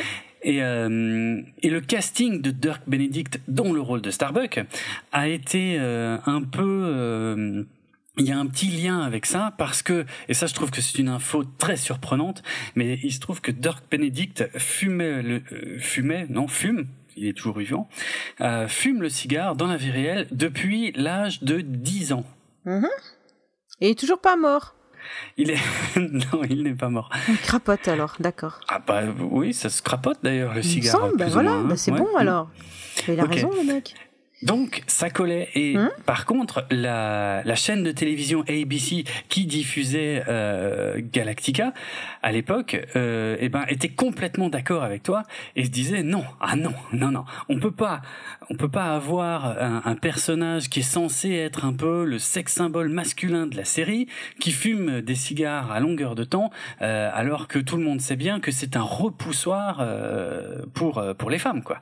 C'est pas possible. Et ils ont euh, vraiment, euh, ils se sont engueulés euh, pas mal de fois avec euh, Glenn Larson à ce sujet, et ils voulaient retirer les cigares de la série. Et Glenn Larson voulait rien savoir, voulait lui que euh, Starbuck puisse continuer à fumer le cigare. Pour lui, c'était un élément indissociable de Starbuck. Et ça a été à tel point que d'une part ABC a commencé à menacer de virer euh, Dirk Benedict euh, euh, et donc de supprimer le personnage de Starbuck. Ah ouais? Euh, ah ouais, ouais, ouais, ça a été jusque-là. Et, euh, et ça s'est su dans le public à tel point qu'il y a eu un espèce de mouvement populaire dans les États-Unis euh, où euh, beaucoup de femmes se sont mobilisées et ont envoyé à la chaîne de télévision ABC ont envoyé des masses de cigares euh, en disant nous, nous- non non non nous ça nous plaît on veut que Starbucks puisse continuer de fumer le cigare dans la série. Ok. Bah dis voilà oui tu Bon. t'attendais probablement pas à Non, cette conclusion pas du tout. Et du coup, il s'en sort bien, euh, Starbuck. Euh, dis- redis voir son nom L'acteur, Euh, c'est. Dirk Benedict Voilà, il s'en sort bien parce que dans la série suivante, Et oui. il est dans l'agence touriste. C'est Eh pas oui. lui qui fume le cigare. Non, non, c'est vrai. C'est vrai. Mais, il, mais il était très content de pouvoir fumer des cigares, en tout cas, sur le, le- le tournage de Battlestar Galactica, puisque Oui. c'était de toute façon un fumeur de cigares. C'est ce que tu disais, oui, au départ. Mm, mm. Ok. Donc euh, voilà. euh, J'ai encore une chose sur cette scène. ah. Euh, un élément que je voulais mentionner, que, que j'ai jamais lu nulle part, et que je trouve très bizarre, c'est que euh, Cassiopée porte une robe rouge dans toute euh, cette partie, enfin dans tout ce téléfilm, une belle robe rouge, et j'ai toujours pensé que euh, dans la version réimaginée de Battlestar Galactica dans les années 2000, il y a le personnage de numéro 6 qui porte euh, une robe rouge euh, dans pas mal d'épisodes et aussi sur pas mal de visuels euh, promotionnels et j'ai toujours pensé que la robe rouge de numéro 6 était euh, une référence à la robe rouge de, de Cassiopée. Voilà, mais c'est une info que j'ai jamais trouvé confirmée nulle part. Ce que je trouve un peu surprenant, mais bon, voilà. Je, je voulais, je voulais le dire là. Écoute, je verrai quand je serai en train de regarder la suite. Ouais, c'est pas la même robe, hein, c'est pas exactement la même, mais c'est quand même une, une robe rouge euh, sur une euh, belle blonde euh, avec un dos dénudé. Enfin voilà, il y a des points communs. Donc je, je sais pas. Moi j'ai toujours fait un rapprochement, mais bon. Bon, c'est possible. Hein. Hmm. Et donc, ils s'embrassent. Ouais. Euh, malgré euh, l'odeur du cigare, ils s'embrassent et ça a l'air de leur plaire à tous les deux. Et là, il lui dit Attends, on, on va quand même se mettre dans un coin un petit peu plus tranquille. Mhm. Et est-ce qu'il y a, ou c'est elle qui le demande, enfin je sais plus, et est-ce qu'il y a un petit coin tranquille? Oui, il y a un autre, euh, il y a une autre, euh, qu'est-ce que c'est? C'est une, un sas de décomp, c'est pas un sas non plus, enfin, Ouais, c'est quelque chose comme ça, parce que là on est clairement sur la piste d'envol du, du, du Viper. ouais, et ouais. c'est, je sais pas, c'est une petite alcôve. En gros, c'est ce qu'on est censé comprendre, c'est une petite alcôve sombre, quoi. Ouais, c'est ça. ce que c'est exactement. C'est une autre piste d'envol plus petite ou je sais pas quoi. Enfin, en tout cas, Ouais, c'est, on- on- ils le disent, hein, ils le disent. On l'a juste oui, oublié, mais ils le disent. disent. Et donc là, Athéna commence à discuter avec euh, ses collègues à l'étage euh, ou dans Ouais. la salle de, de commande et, et elle se demande où, où peut bien être euh, Starbuck. Alors Boomer, lui, euh, lui explique que probablement euh, il vient de faire euh, son, il, il- il est probablement en train de se reposer puisqu'il vient de faire euh, son tour d'inspection de son vaisseau, Oui. puisqu'il vient de le voir sur le sur Oui, la télé. vrai. Alors elle dit, Mhm, ouais, ça se tient. C'est genre, elle cherchait une explication, comme si elle était déjà en train de soupçonner un truc. Lui, il lui explique euh, où est-ce qu'il pourrait être probablement, et elle fait Hmm, explication plausible. Tu vois, elle prend même, elle prend pas ça comme quelque chose de, c'est pas un fait. Voilà. Elle est en train de mener une enquête. Donc du coup, elle dit ok, c'est plausible. Boomer s'en va et elle se dit je vais quand même regarder. Je... C'était pas Boomer? Non, c'est le colonel Tai. Ah pardon, j'ai confondu. Et hum, elle jette quand même un œil sur les écrans de contrôle. Elle voit les différentes euh, les différents endroits des pistes d'atterrissage et d'envol mhm. et enfin, elle tombe sur cette petite salle euh, où elle retrouve les, les deux en train de, de s'enlacer. Oui. C'est ça. C'est ça. Est jalouse. Ah, complètement, vu ce qu'elle va faire. Elle est jalouse. Et la musique est aussi à ce moment-là, tu sais, il y a la musique de petit suspense à chaque fois qu'elle appuie, elle appuie sur une vidéo. Elle mhm. ne voit rien, plus de suspense, une autre vidéo, une autre vidéo, une autre vidéo. Et là, tu as le méga suspense et elle appuie, elle les voit. Hum, la musique s'emballe et elle appuie sur le bouton euh, lâcher de vapeur chaude oui. pour qu'ils la prennent en pleine tête, les deux. Mhm. Surtout lui. Hein. Ouais, elle est très contente de sa vengeance. Ah oui. oui, oui. Alors, euh, plusieurs précisions euh, au sujet de, de, ce petit passage. Euh, il faut savoir que le donc le film euh, Saga of a Star World était sorti euh, au cinéma euh, dans certains pays, notamment au Canada avant la diffusion télévisée de Battlestar Galactica. Et cette scène était un tout petit peu différente puisque dans la version cinéma d'origine, eh ben Starbuck et Cassiopée étaient couchés et on les voyait couchés et, et en plus Starbuck était couché torse nu sur Cassiopée. Et quand la chaîne ABC a vu ça, ils ont dit oh là là non, non non non, ça, ça ça on passe pas à la télé le dimanche soir, ça ça va pas le faire. Non non. Et donc ils ont fait retourner la scène euh, avec Starbuck habillé, euh, qui est cette fois assis en train d'embrasser euh, Cassiopée. Et donc dans la scène suivante où il se prend euh, la vapeur, euh, ben pareil, il est habillé. Mm. Il, se fait brûler, mais euh, habillé et non pas torse nu. C'était trop pour les censeurs de chez ABC. Ils se sont dit ah non non non non non c'est pas possible. Non non non non c'est trop c'est trop. ça, mm. ça, ne passera jamais. Ça euh, explique pourquoi dans une scène euh, suivante, alors je sais pas si on en parlera dans, ce, dans cette partie ou si c'est dans la partie 3, mm. mais il y a une scène où justement c'est rappelé, ils sont, ils sont avec Apollo, Boomer et Starbucks, donc lui, et il se dandine un petit peu comme ça et lui dit mais qu'est-ce que t'as? Et il dit euh, j'ai des brûlures mais tu vois rien sur son visage. Et donc euh, il, il, lui dit un truc du genre je veux pas savoir où t'es brûlé et je veux pas savoir ce qui s'est passé. Mhm. mais on sent que c'est sous les vêtements. Et donc ça expliquerait pourquoi euh, on le voit pas sur son visage. Parce qu'en théorie si vraiment il avait été brûlé sur son visage on verrait allez, à, allez, à la limite des rougeurs, je sais pas, mais pour que ça le gêne comme ça sous les vêtements, c'est que c'est, c'est, ça explique que à la base, en fait, il était torse nu. Oui, c'est ça. C'est vrai. C'est vrai. Ouais, voilà. Mais je pense que c'est euh, dans la, dans la partie suivante qu'on en parlera. Non, non, non, ça, ça va être à la fin de, de, de, la partie qu'on traite aujourd'hui. Ouais. Bon, bon bah, on en a parlé, voilà. c'est juste avant qu'il décolle pour aller déminer le passage euh, de, de la Nova de, de Magadan, ah, en fait. Ok. Et euh, j'ai encore un ou deux petits détails que je trouve intéressants en termes de continuité. C'est euh, Athéna quand elle vérifie les écrans et qu'elle balance la vapeur sur euh, sur Starbucks, elle a changé de tenue. Elle est habillée en bleu comme euh, Adama et le colonel Tai. Mais, même ah. quand elle arrive, hein, enfin, je veux dire, quand elle arrive et qu'elle discute avec le colonel, Elle, est, elle, est, déjà en bleu. Elle a la même combinaison que, que son père. Tout à fait. Mais de toute façon, elle a une place. elle est gradée dans le. Bah, on ne sait pas justement. Moi, je trouve que ah, c'est pas extrêmement clair ah, bah, parce que dans la première partie du film, elle n'avait pas du tout cette combinaison bleue. Elle était habillée comme les pilotes. Elle avait euh, la combinaison euh, marron. oui, mais elle fait quand même partie euh, des. Elle fait quand même partie des gens qui dirigent, qui, qui dirigent ou qui qui pilote entre guillemets le vaisseau. Elle, a une place quand même assez stratégique. A priori, oui. Elle, est sur la passerelle, elle contrôle les écrans. Je saurais pas dire quel est son rôle précis, hein, mais euh, oui, oui, c'est vrai qu'elle est. En fait, ce que je ne sais pas, c'est est-ce qu'elle est véritablement gradée? Ça, je ne sais pas. Mais euh, c'est vrai qu'elle est sur la passerelle, là où il y a Tai et Adama qui ont la même tenue bleue.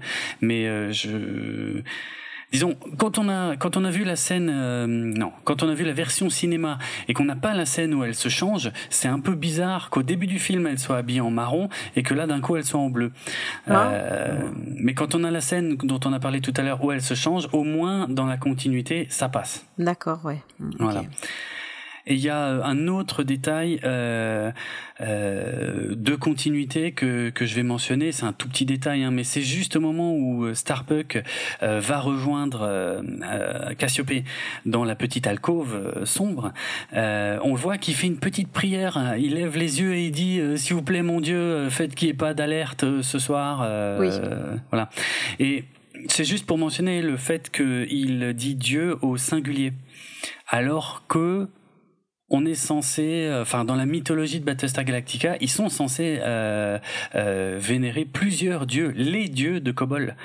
Donc voilà, ça c'est juste un petit problème de continuité qui est pas qui est pas gravissime, hein, mais que, que- qui peut faire tiquer. Voilà, rien de J'ai grave. même pas percuté, je- j'ai même pas relevé ça, mais on sait pas encore. Si, on le sait déjà qu'ils vénèrent plusieurs dieux? Non, Non, hein. je crois que c'est pas dit clairement. C'est vrai que ce sera dit peut-être probablement plus clairement dans la suite de la série. Donc Mm. c'est pour ça que moi je tique dessus. Mm. Mm, Voilà. Donc ils sont réunis tous les trois, prêts à aller déminer euh, le passage. Ouais. La chaleur et la lumière sont tellement intenses qu'ils vont aller faire du déminage à l'aveugle puisqu'ils vont Mhm. euh, masquer leur euh, pare-brise. On dit comment? Pour un vaisseau? Euh, bonne question. En tout cas, ils mettent, un, ils, mettent quelque chose qui, Ouais. qui empêche les UV de passer et la chaleur de passer, donc ils sont obligés de déminer à Mhm. l'aveugle. Donc il y a quelqu'un sur un tableau de commande avec un radar qui va leur dire euh, quand tirer et Ouais. où tirer. Parce qu'en fait, c'est des mines, quoi. Elles sont juste posées là. C'est pas des gens qui contre-attaquent. C'est juste des mines posées comme, euh, comme des mines antipersonnelles euh, qu'on trouverait Ouais. sur Terre, quoi. Donc ils sont guidés et ils sont tout contents parce que euh, ils, exu- ils exultent de, de, de réussir à, à enlever toutes ces mines et en même temps de et en même temps ils flirtent avec le, avec la mort puisqu'ils ont Ah des oui. chances de les rater et voilà. C'est ça. Mais c'est marrant parce qu'on sent pas trop la pression, on imagine Ah. la pression, Ouais, Je suis Mais- ouais, mais ils ont l'air de de partir bien se marrer quoi euh, dans le sens dans le sens euh, victoire on est les on est les meilleurs euh, un peu comme ça quoi c'est pas dramatique on, nous quand on regarde ça on se dit pas ils vont pas y arriver C'est clairement ça et j'en reparlerai dans un instant quand on parlera des, des passages qu'on a préférés et de ceux qu'on a le moins aimés.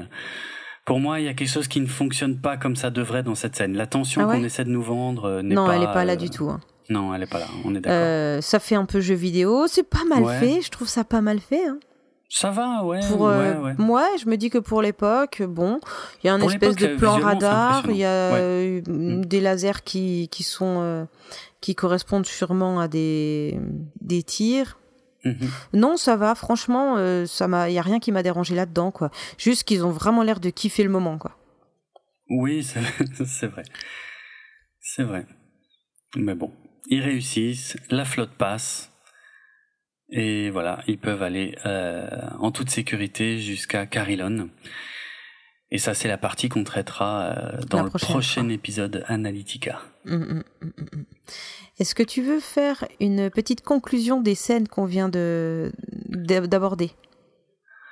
Euh, alors, une conclusion. Il y a, il y a une chose que je voudrais dire sur. Euh, ouais, il y a deux trois petites choses que je voudrais dire. Euh, par exemple, sur la VF, il y a, y a quelque chose d'extrêmement surprenant dans la VF. C'est l'utilisation du mot droïde. Euh, qui n'est absolument pas présent en VO et, euh, et qui est d'autant plus surprenant que le mot droïde est un mot qui appartient à l'univers de Star Wars. C'est un mot qui a été créé par George Lucas et, euh, et il s'avère que lorsque euh, les équipes de George Lucas et les équipes qui préparaient euh, Battlestar Galactica s'étaient rencontrées en amont de la production, ils avaient passé un accord qui empêchait Battlestar Galactica d'utiliser euh, certains concepts ou certains mots. Et parmi ces mots, il avait été clairement spécifié l'interdiction totale d'utiliser le mot droïde. Et en VO, ça a été complètement euh, respecté. Et mais en VF, eh ben euh, voilà, il y avait Star Wars qui était passé.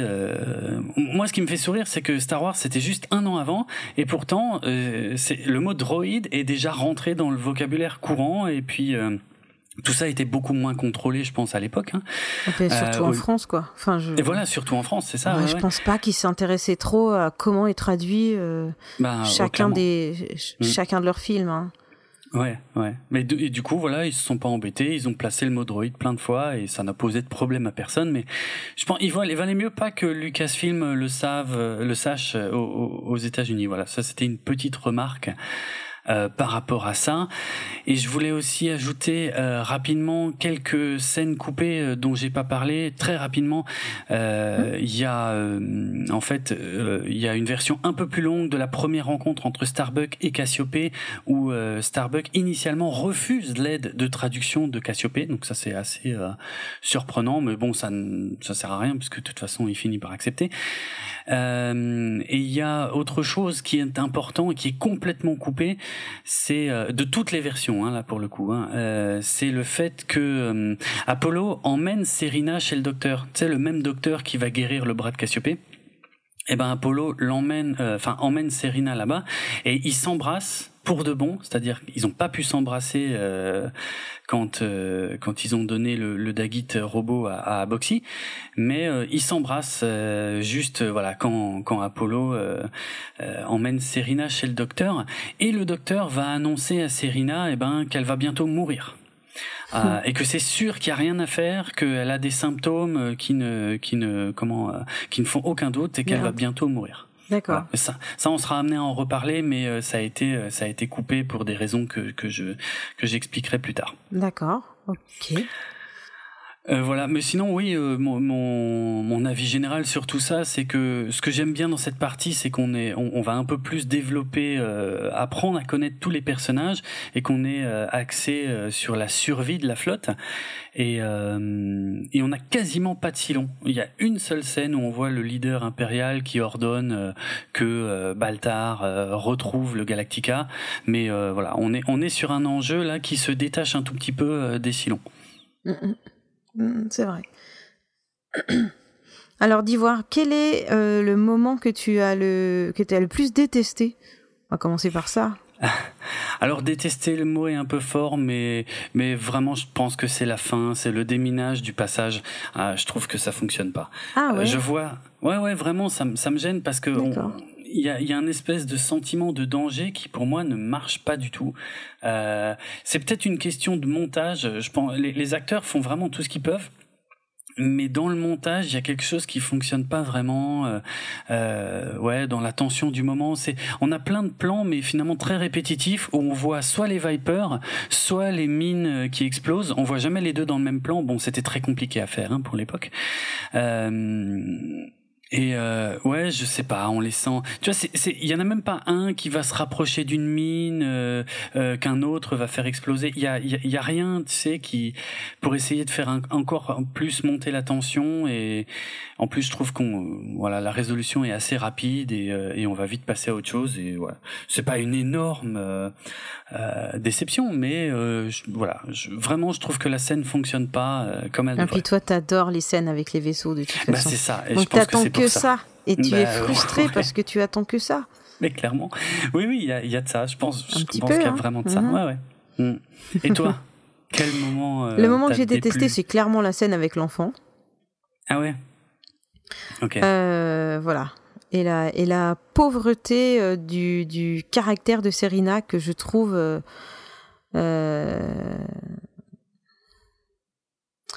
Elle, elle, a une espèce de position de de fans, de femmes victimes faibles, en besoin d'aide, en besoin. Voilà. Donc euh, j'ai cette scène euh, ne me ne me fait rien ressentir à part euh, j'ai envie de la secouer quoi. Mais mais voilà. donc admettons, admettons qu'il fallait que ça se passe comme ça. Ok. notamment pour la suite de l'histoire. Mm-hmm. Et et puis du coup le moment préféré Alors le moment préféré pour ma part, c'est euh, c'est la scène coupée. Je savais pas que c'était une scène coupée, donc moi j'ai le, j'ai la version euh, où j'ai ces deux scènes justement avec euh, Apollo et son père et la fille et son père. Et Athéna et son père, ouais. Merci. et en fait, j'aime beaucoup l'échange parce que Apollo dit, j'ai noté la phrase, donc je vais vous la lire. vivre dans le passé est une grave erreur. Il dit ça, il dit ça à son père Mhm. Juste au moment où son père dit que euh, oui, mais Yuri, il était bien avant euh, et maintenant c'est plus c'est plus le cas. Mais avant, c'était vraiment quelqu'un de bien. Et il lui dit non, mais vivre dans le passé, c'est une grave erreur. Et là, il sort. Le déclin et la corruption sont engendrés par le défaitisme ainsi que l'inaction. Et en fait, c'est pas vraiment ce qu'il dit qui me qui me qui me plaît, c'est que le hmm. mec soit capable de sortir une phrase comme ça. Ouais, dans une conversation.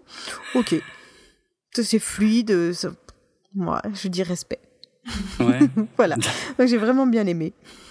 Et, et du coup, j'ai j'ai fait euh, j'ai remis 10 secondes en arrière. Je vais attends, tu peux me redire ce que tu viens de dire là? Encore une fois, je vais la noter. D'accord. Ça, c'est pas possible. On est d'accord que si on est humain, on n'est pas capable de faire une phrase comme ça sans y avoir réfléchi avant. Ah, les grands leaders. ouais, les grands leaders, c'est Apollo, hein. Ah c'est un gars qui conduit un vaisseau. C'est un soldat. Oh, oh, oh, là, oh là, attends, attends, oh la vache. je suis méchante, je suis méchante. Je suis méchante parce qu'en plus j'ai dit que cette scène, je l'aimais beaucoup. Non, vraiment, j'aime bien quand euh, j'aime bien justement quand tu hmm. as deux trois phrases comme ça où tu peux prendre le temps de t'arrêter t'arrêter dessus et commencer à réfléchir. Là, je me dis, on tient peut-être quelque chose. C'est vrai que c'est une belle phrase. Euh, vivre dans le passé est une grave erreur. Le déclin et la corruption sont engendrés par le défaitisme ainsi que l'inaction. Non, c'est classe. J'aime bien. Il faut l'avoir pensé. D'ailleurs, euh, ce qui est rigolo, c'est que dans cette scène, il y a un moment où les échanges, ce ne sont euh, presque que des proverbes. Ah ouais. Je veux pas jouer avec le feu, oui, mais il faut peut-être pas attiser le feu, oui, mais il faut peut-être éteindre le feu. enfin, il, parle pas vraiment des choses qui se passent, mais il y a plein de sous-entendus et plein de, de petits, euh, voilà. Non, mais c'est bien de dire que cette scène est, la meilleure pour moi parce que mhm. c'est celle qui est coupée, donc il y a plein de gens qui sont pas du tout de qu'on parle. bah, ça dépend de la version qu'ils ont, effectivement. Mais, euh... ils ont qu'à avoir la bonne, hein. Bah, si vous l'avez pas, vous la demandez à Draven. Mais attends. Quoi Non Je suis, suis pas distributeur. Pas ok. Mais Et vous la donnera pas. Bah probablement pas. Enfin, je sais pas comment en même temps, euh, sauf euh, en ayant de graves ennuis avec la justice. Sinon, je sais pas. je sais pas comment faire. Mais ok, je suis content. Attends, si je sais. on peut la reconstituer. On la reconstitue avec nos voix. Il y a que deux ah. personnes à chaque fois. je fais la fille, tu fais le papa, puis après je ah. fais Apollo, tu fais le papa. Alors, j'ai pas tous les dialogues en tête, mais oui, on peut essayer. on refait les dialogues, on, fera une petite capsule, on fait un épisode ah. suivant, juste la petite capsule, des scènes coupées, on rejoue les scènes. Ça, c'est une super idée. C'est une super idée. On n'a qu'à dire qu'on laisse cette idée à côté dans une boîte et qu'on n'ouvrira peut-être pas la boîte. Ça marche. Ça marche. Il vaut mieux pour tout le monde, je pense. Oui, oui, c'est sûr. ouais. Mais c'est, ça reste une bonne idée. Bon, bref. N'importe quoi. Ça pourrait être un concept de nouveau podcast. Tout à fait. bon, euh... n'importe quoi. Le podcast des scènes coupées, mhm. revues et rejouées par toi et moi. oui, qu'on rejoue nous. Ouais. ouais. c'est bien. Euh, quelle était ta scène préférée?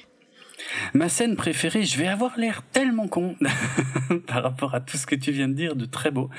Euh, ma scène préférée, c'est quand Athéna euh, brûle vif Starbuck. Parce que ça me fait rire. oh, ça. euh, alors oui, et j'en aurais rajouté un petit peu, moi. Moi, je serais descendu. Hein. Ah ouais, oh la. Bah, oui. T'es pas mort par la vapeur, je t'achève. non, j'exagère. Il, doit partir en mission pour sauver la flotte quand même hein, derrière. ouais, mais qu'est-ce qu'elle s'emmerde avec un mec comme ça? Ah bah des fois, euh, ça se contrôle pas. Hein si tu veux que je te dise? Ouais. Et elle devrait prendre Boomer. Boomer, il a l'air gentil, il a l'air droit. Boomer, c'est un personnage extraordinaire. C'est un personnage ah effectivement extrêmement droit et qui a pas le côté un peu euh, chiant que peut avoir parfois Apollo. Et effectivement, le pauvre Boomer, ben, euh, il, va être un peu laissé de côté. Euh, ouais, c'est un peu. Ouais, il suit, il est toujours d'accord, il a pas l'air trop con. euh, Enfin, voilà. Ah non, non, largement il s'est fait pas. Non, chier, non, quoi. Je sais pas pourquoi il s'est fait chier. Il fume pas le cigare. Appelez-moi le scénariste. Ok. Bon. Effectivement, Boomer est malheureusement pas un des personnages principaux de la série. Et d'ailleurs, euh, ce que ce que je peux aussi peut-être préciser là, c'est que même Starbuck et Cassiopée, à ce stade-là euh, de de l'écriture, en tout cas de la saga, n'étaient pas non plus considérés comme des personnages principaux. Hein. Le le couple phare euh, de la saga, ça devait être normalement Apollo et Serena. Et euh, et Athéna aussi, comme je le disais, qui devait avoir euh, pas mal d'importance dans la série. Et alors que euh, Cassiopée euh, n'était pas censé revenir après le téléfilm euh, pilote, Mhm. et, euh, et Starbuck, lui, était censé vraiment être juste un petit personnage secondaire, très très secondaire, un peu comme Boomer en fait, Mm. pas plus que Boomer quoi. Et, et tout ça a été un peu modifié en cours de route, on en reparlera. Ouais, certainement en fonction des retours des, du public. Euh, bah même avant en fait, Ah c'est euh, c'est la chaîne de télé quand ils ont vu à quoi ressemblaient les premiers épisodes, ils ont dit bon ben euh, lui on garde, elle on garde, elle non non elle on va un peu la mettre de côté. Enfin voilà tout ça a été c'est plus la chaîne qui a choisi ça en fait. Ok. Et donc on arrive à la fin de cet épisode. Nous avons Mhm. donc bien résumé euh, toute cette partie de film qu'on qu'on a vu et décrypté. Et nous arrivons aux trois questions. C'est l'heure de mon interrogation surprise. Ouais, Pas surprise puisque tu... Mais je ne connais pas les questions. Ouais, c'est l'heure de l'interro. Il y a un jingle pour l'interro? Ah bah oui, il y a la musique, tu l'entends pas? Mais si, quelle école. Mon Dieu. Et tu fais un podcast avec elle? Putain. Oh le boulet, je sais pas comment tu fais. j'ai- pas dit ça. J'aurais viré, moi. Bon, les questions. Euh, alors, tu sais, il y a trois niveaux de questions. Je vais le réexpliquer à chaque fois, hein, mais on va aller du facile au très difficile. Voilà. Et vous pouvez jouer, bien sûr. Effectivement, c'est le but. Donc je ferai exprès de traîner pour donner la réponse. Je ferai exprès de ne pas trouver la réponse, juste pour vous faire le plaisir de vous euh, pouvoir la trouver. Chez vous. Mhm. Voilà. Et c'est Chez vous, un indice. On y va. c'est extrêmement gentil de ta part de laisser comme ça euh, le temps. Ah mais moi euh, je...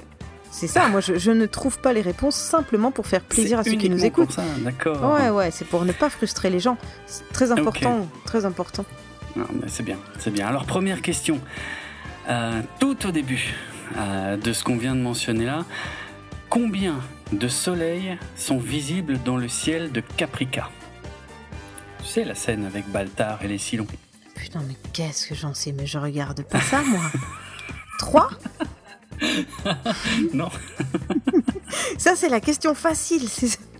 ah oui, ça c'est de loin la plus facile. Eh ben, il y en a 12. Non, non. 12 il y en a planètes, pas 12 autant. soleils sur chacun. Non, non, non, non, Ok. non, il y en a deux. Oh, Euh, il Je y a le savais, deux en-. Oui, je sais. A- Ok, il y en a deux. Pourquoi? Euh, pourquoi? Euh, je- Alors, euh, j'ai une, une vague idée. Hein. C'est parce que euh, un an auparavant, dans Star Wars, dans le désert de Tatooine, il y avait deux soleils aussi. Et je pense qu'ils n'ont pas été chercher trop loin. Ils ont foutu deux soleils parce que ça faisait bien, quoi. Ok.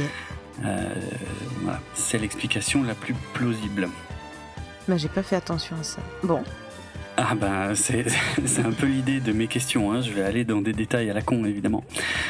Euh, deuxième question, un peu plus difficile. Quel est le nom de la secte de Gemenon euh, qui voit les socialisatrices d'un mauvais, mauvais œil? Alors, c'est dit dans l'épisode. Et Et, oui, je l'ai dit. dit. Je l'ai dit tout à l'heure. Oui, tu l'as dit tout à l'heure. On laisse quelques instants, hein, parce que je sais que c'est ce que tu fais. On la- on laisse quelques instants à nos auditeurs. Oui, c'est pour ça que j'attends. Oui, voilà. C'est bien. Je serais presque tentée de me remettre sur le, sur le film pour aller juste pour Ah ouais euh, donner la réponse, mais ça va être Il trop long de trouver. trouver. euh, Ouais, oui, faudra euh, fait, c'est- faudra remettre le son. Ce serait juste un truc visuel, je pourrais, parce qu'il est déjà en route, mais là, c'est juste, c'est avec le son, ça va pas le faire. Donc, Non. je ne sais pas. Et tu Il jubiles et tu la- nous donnes la réponse. Alors, je ne jubile pas du Si, tout. un peu quand même. Pour qui tu me fais passer Euh, Il s'agit de la secte Otori. Mais bien sûr Non, mais je vais pas dire à chaque fois que je le savais, c'est pas vrai, je, m'en souvenais absolument pas. Ok, troisième question. Euh, c'est la difficile Ah, oh. c'est de loin la plus difficile. Excellent. Je la... qualifierais même presque d'impossible. Ok. Euh, parce que la question est simple, hein, c'est comment appelle-t-on les cigares dans l'univers de Battlestar Galactica? D'accord, j'en ai aucune idée. C'est une question très difficile parce que ça n'est jamais dit, euh, il me semble, dans les épisodes.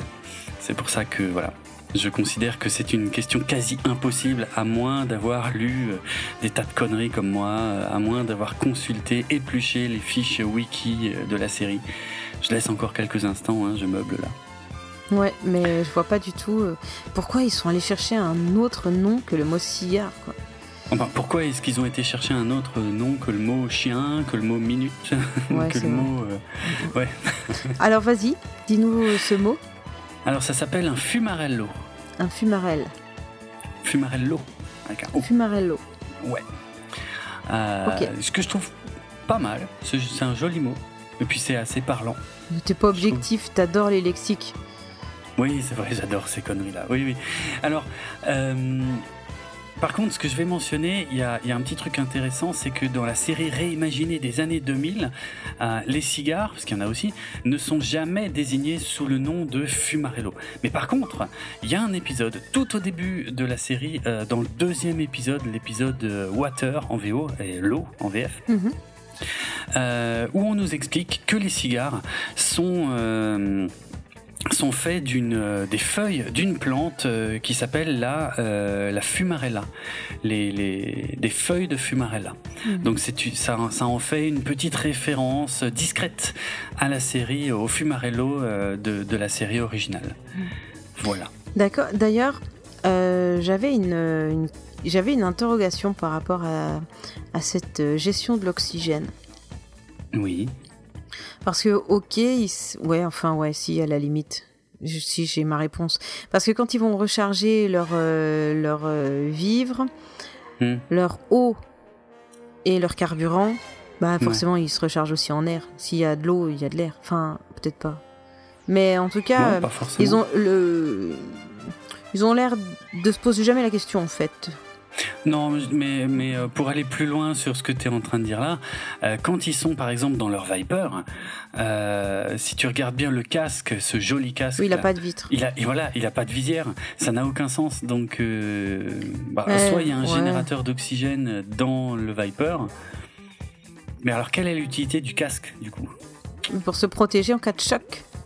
Ah, S'ils font toc contre les côtés. Soit jamais, c'est comme le casque en vélo, tu sais, ça te sauve la vie c'est vrai. Euh, non, mais en fait, non, mais le pire, c'est que c'est probablement quelque chose comme ça. Parce que le, Viper a quand même cette façon de décoller euh, très spécifique où euh, il a une accélération très brusque.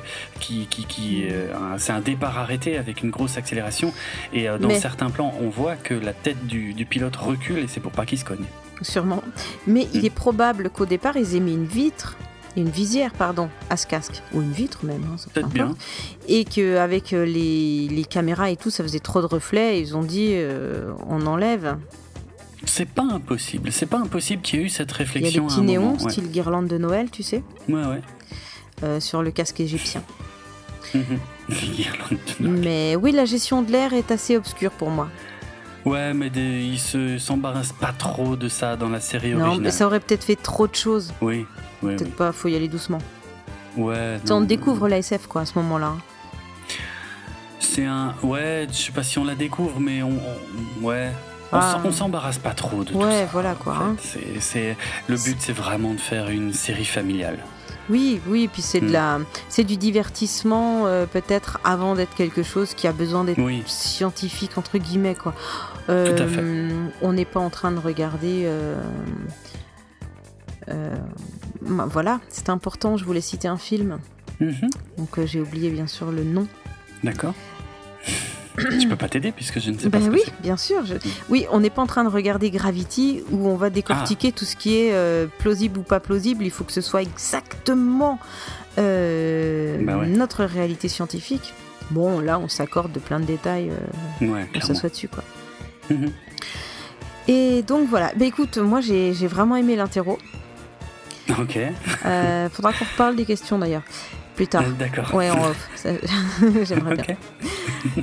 Est-ce que tu voulais rajouter quelque chose avant qu'on dise au revoir à Non. tous les gens qui nous ont écoutés? Euh, non, c'est bon pour moi. J'ai fait le tour de ce que je voulais mentionner. Alors merci. Merci à vous qui écoutez le deuxième épisode où je suis présente. Et puis, euh, vous connaissez peut-être déjà mieux Draven que moi. Euh, vous avez remarqué à quel point il savait tout. C'est énervant. Et, il est- Non. oui, non. Nos auditeurs sont d'accord avec moi. Tu es énervant à toujours tout savoir, mais c'est pour ça qu'on t'écoute. Et qu'on aime bien t'écouter. Merci. Parce que oui, moi aussi, j'écoute les, euh, les autres épisodes pour, me- Mhm. pour compléter Bah oui. tous les détails que je n'ai pas sur cette série que je découvre. Donc, je vous conseille d'aller euh, regarder ce que vous n'avez pas encore vu et voilà, ou simplement de nous écouter pour avoir euh, l'épisode décortiqué. Si ça vous suffit, pourquoi pas. Mhm. En attendant, vous retrouverez les notes de l'émission euh, sur galactifrac.lepodcast.fr et puis vous nous retrouvez également sur Twitter. Il y a un compte Galactifrac? C'est ça. C'est ouais, ouais. C'est c'est le nom de l'émission. Alors, GA. Oh, putain, c'est compliqué. J'aurais dû choisir un autre nom. Bah, Je suis désolée, mais, euh, c'est pour le compte Twitter et il faut que tu le Non, bah, c'est vrai, c'est vrai. Alors G A L A C T I F R A K. Voilà. Galactifrac. Voilà, comme l'émission. F-R-A-K, pas C-K. hein. Ah, non, non. euh, Voilà. Euh, toi sur Twitter c'est Draven. Est-ce qu'on peut aller Ouais. discuter avec toi? On peut aller discuter avec moi, effectivement, c'est euh, Draven. euh, alors, le compte, c'est at DravenHardRock, D-R-A-V-E-N-A-R-D-R-O-K. Si vous avez effectivement des questions, des commentaires, euh, ben voilà, oui, n'hésitez pas à venir discuter. Tous ces comptes servent à ça. Et toi, on te retrouve aussi sur Twitter Et ben oui, mon compte c'est at Kikrine, c'est K-I K-R-I-N-E. Voilà. Super. Bah, venez discuter avec nous. Et puis, puis, puis euh, je pense qu'on a fait le tour trois fois Ouais. de la conclusion. Alors on va dire au revoir une dernière fois. Au revoir tout le monde. À bientôt. À bientôt. Ciao.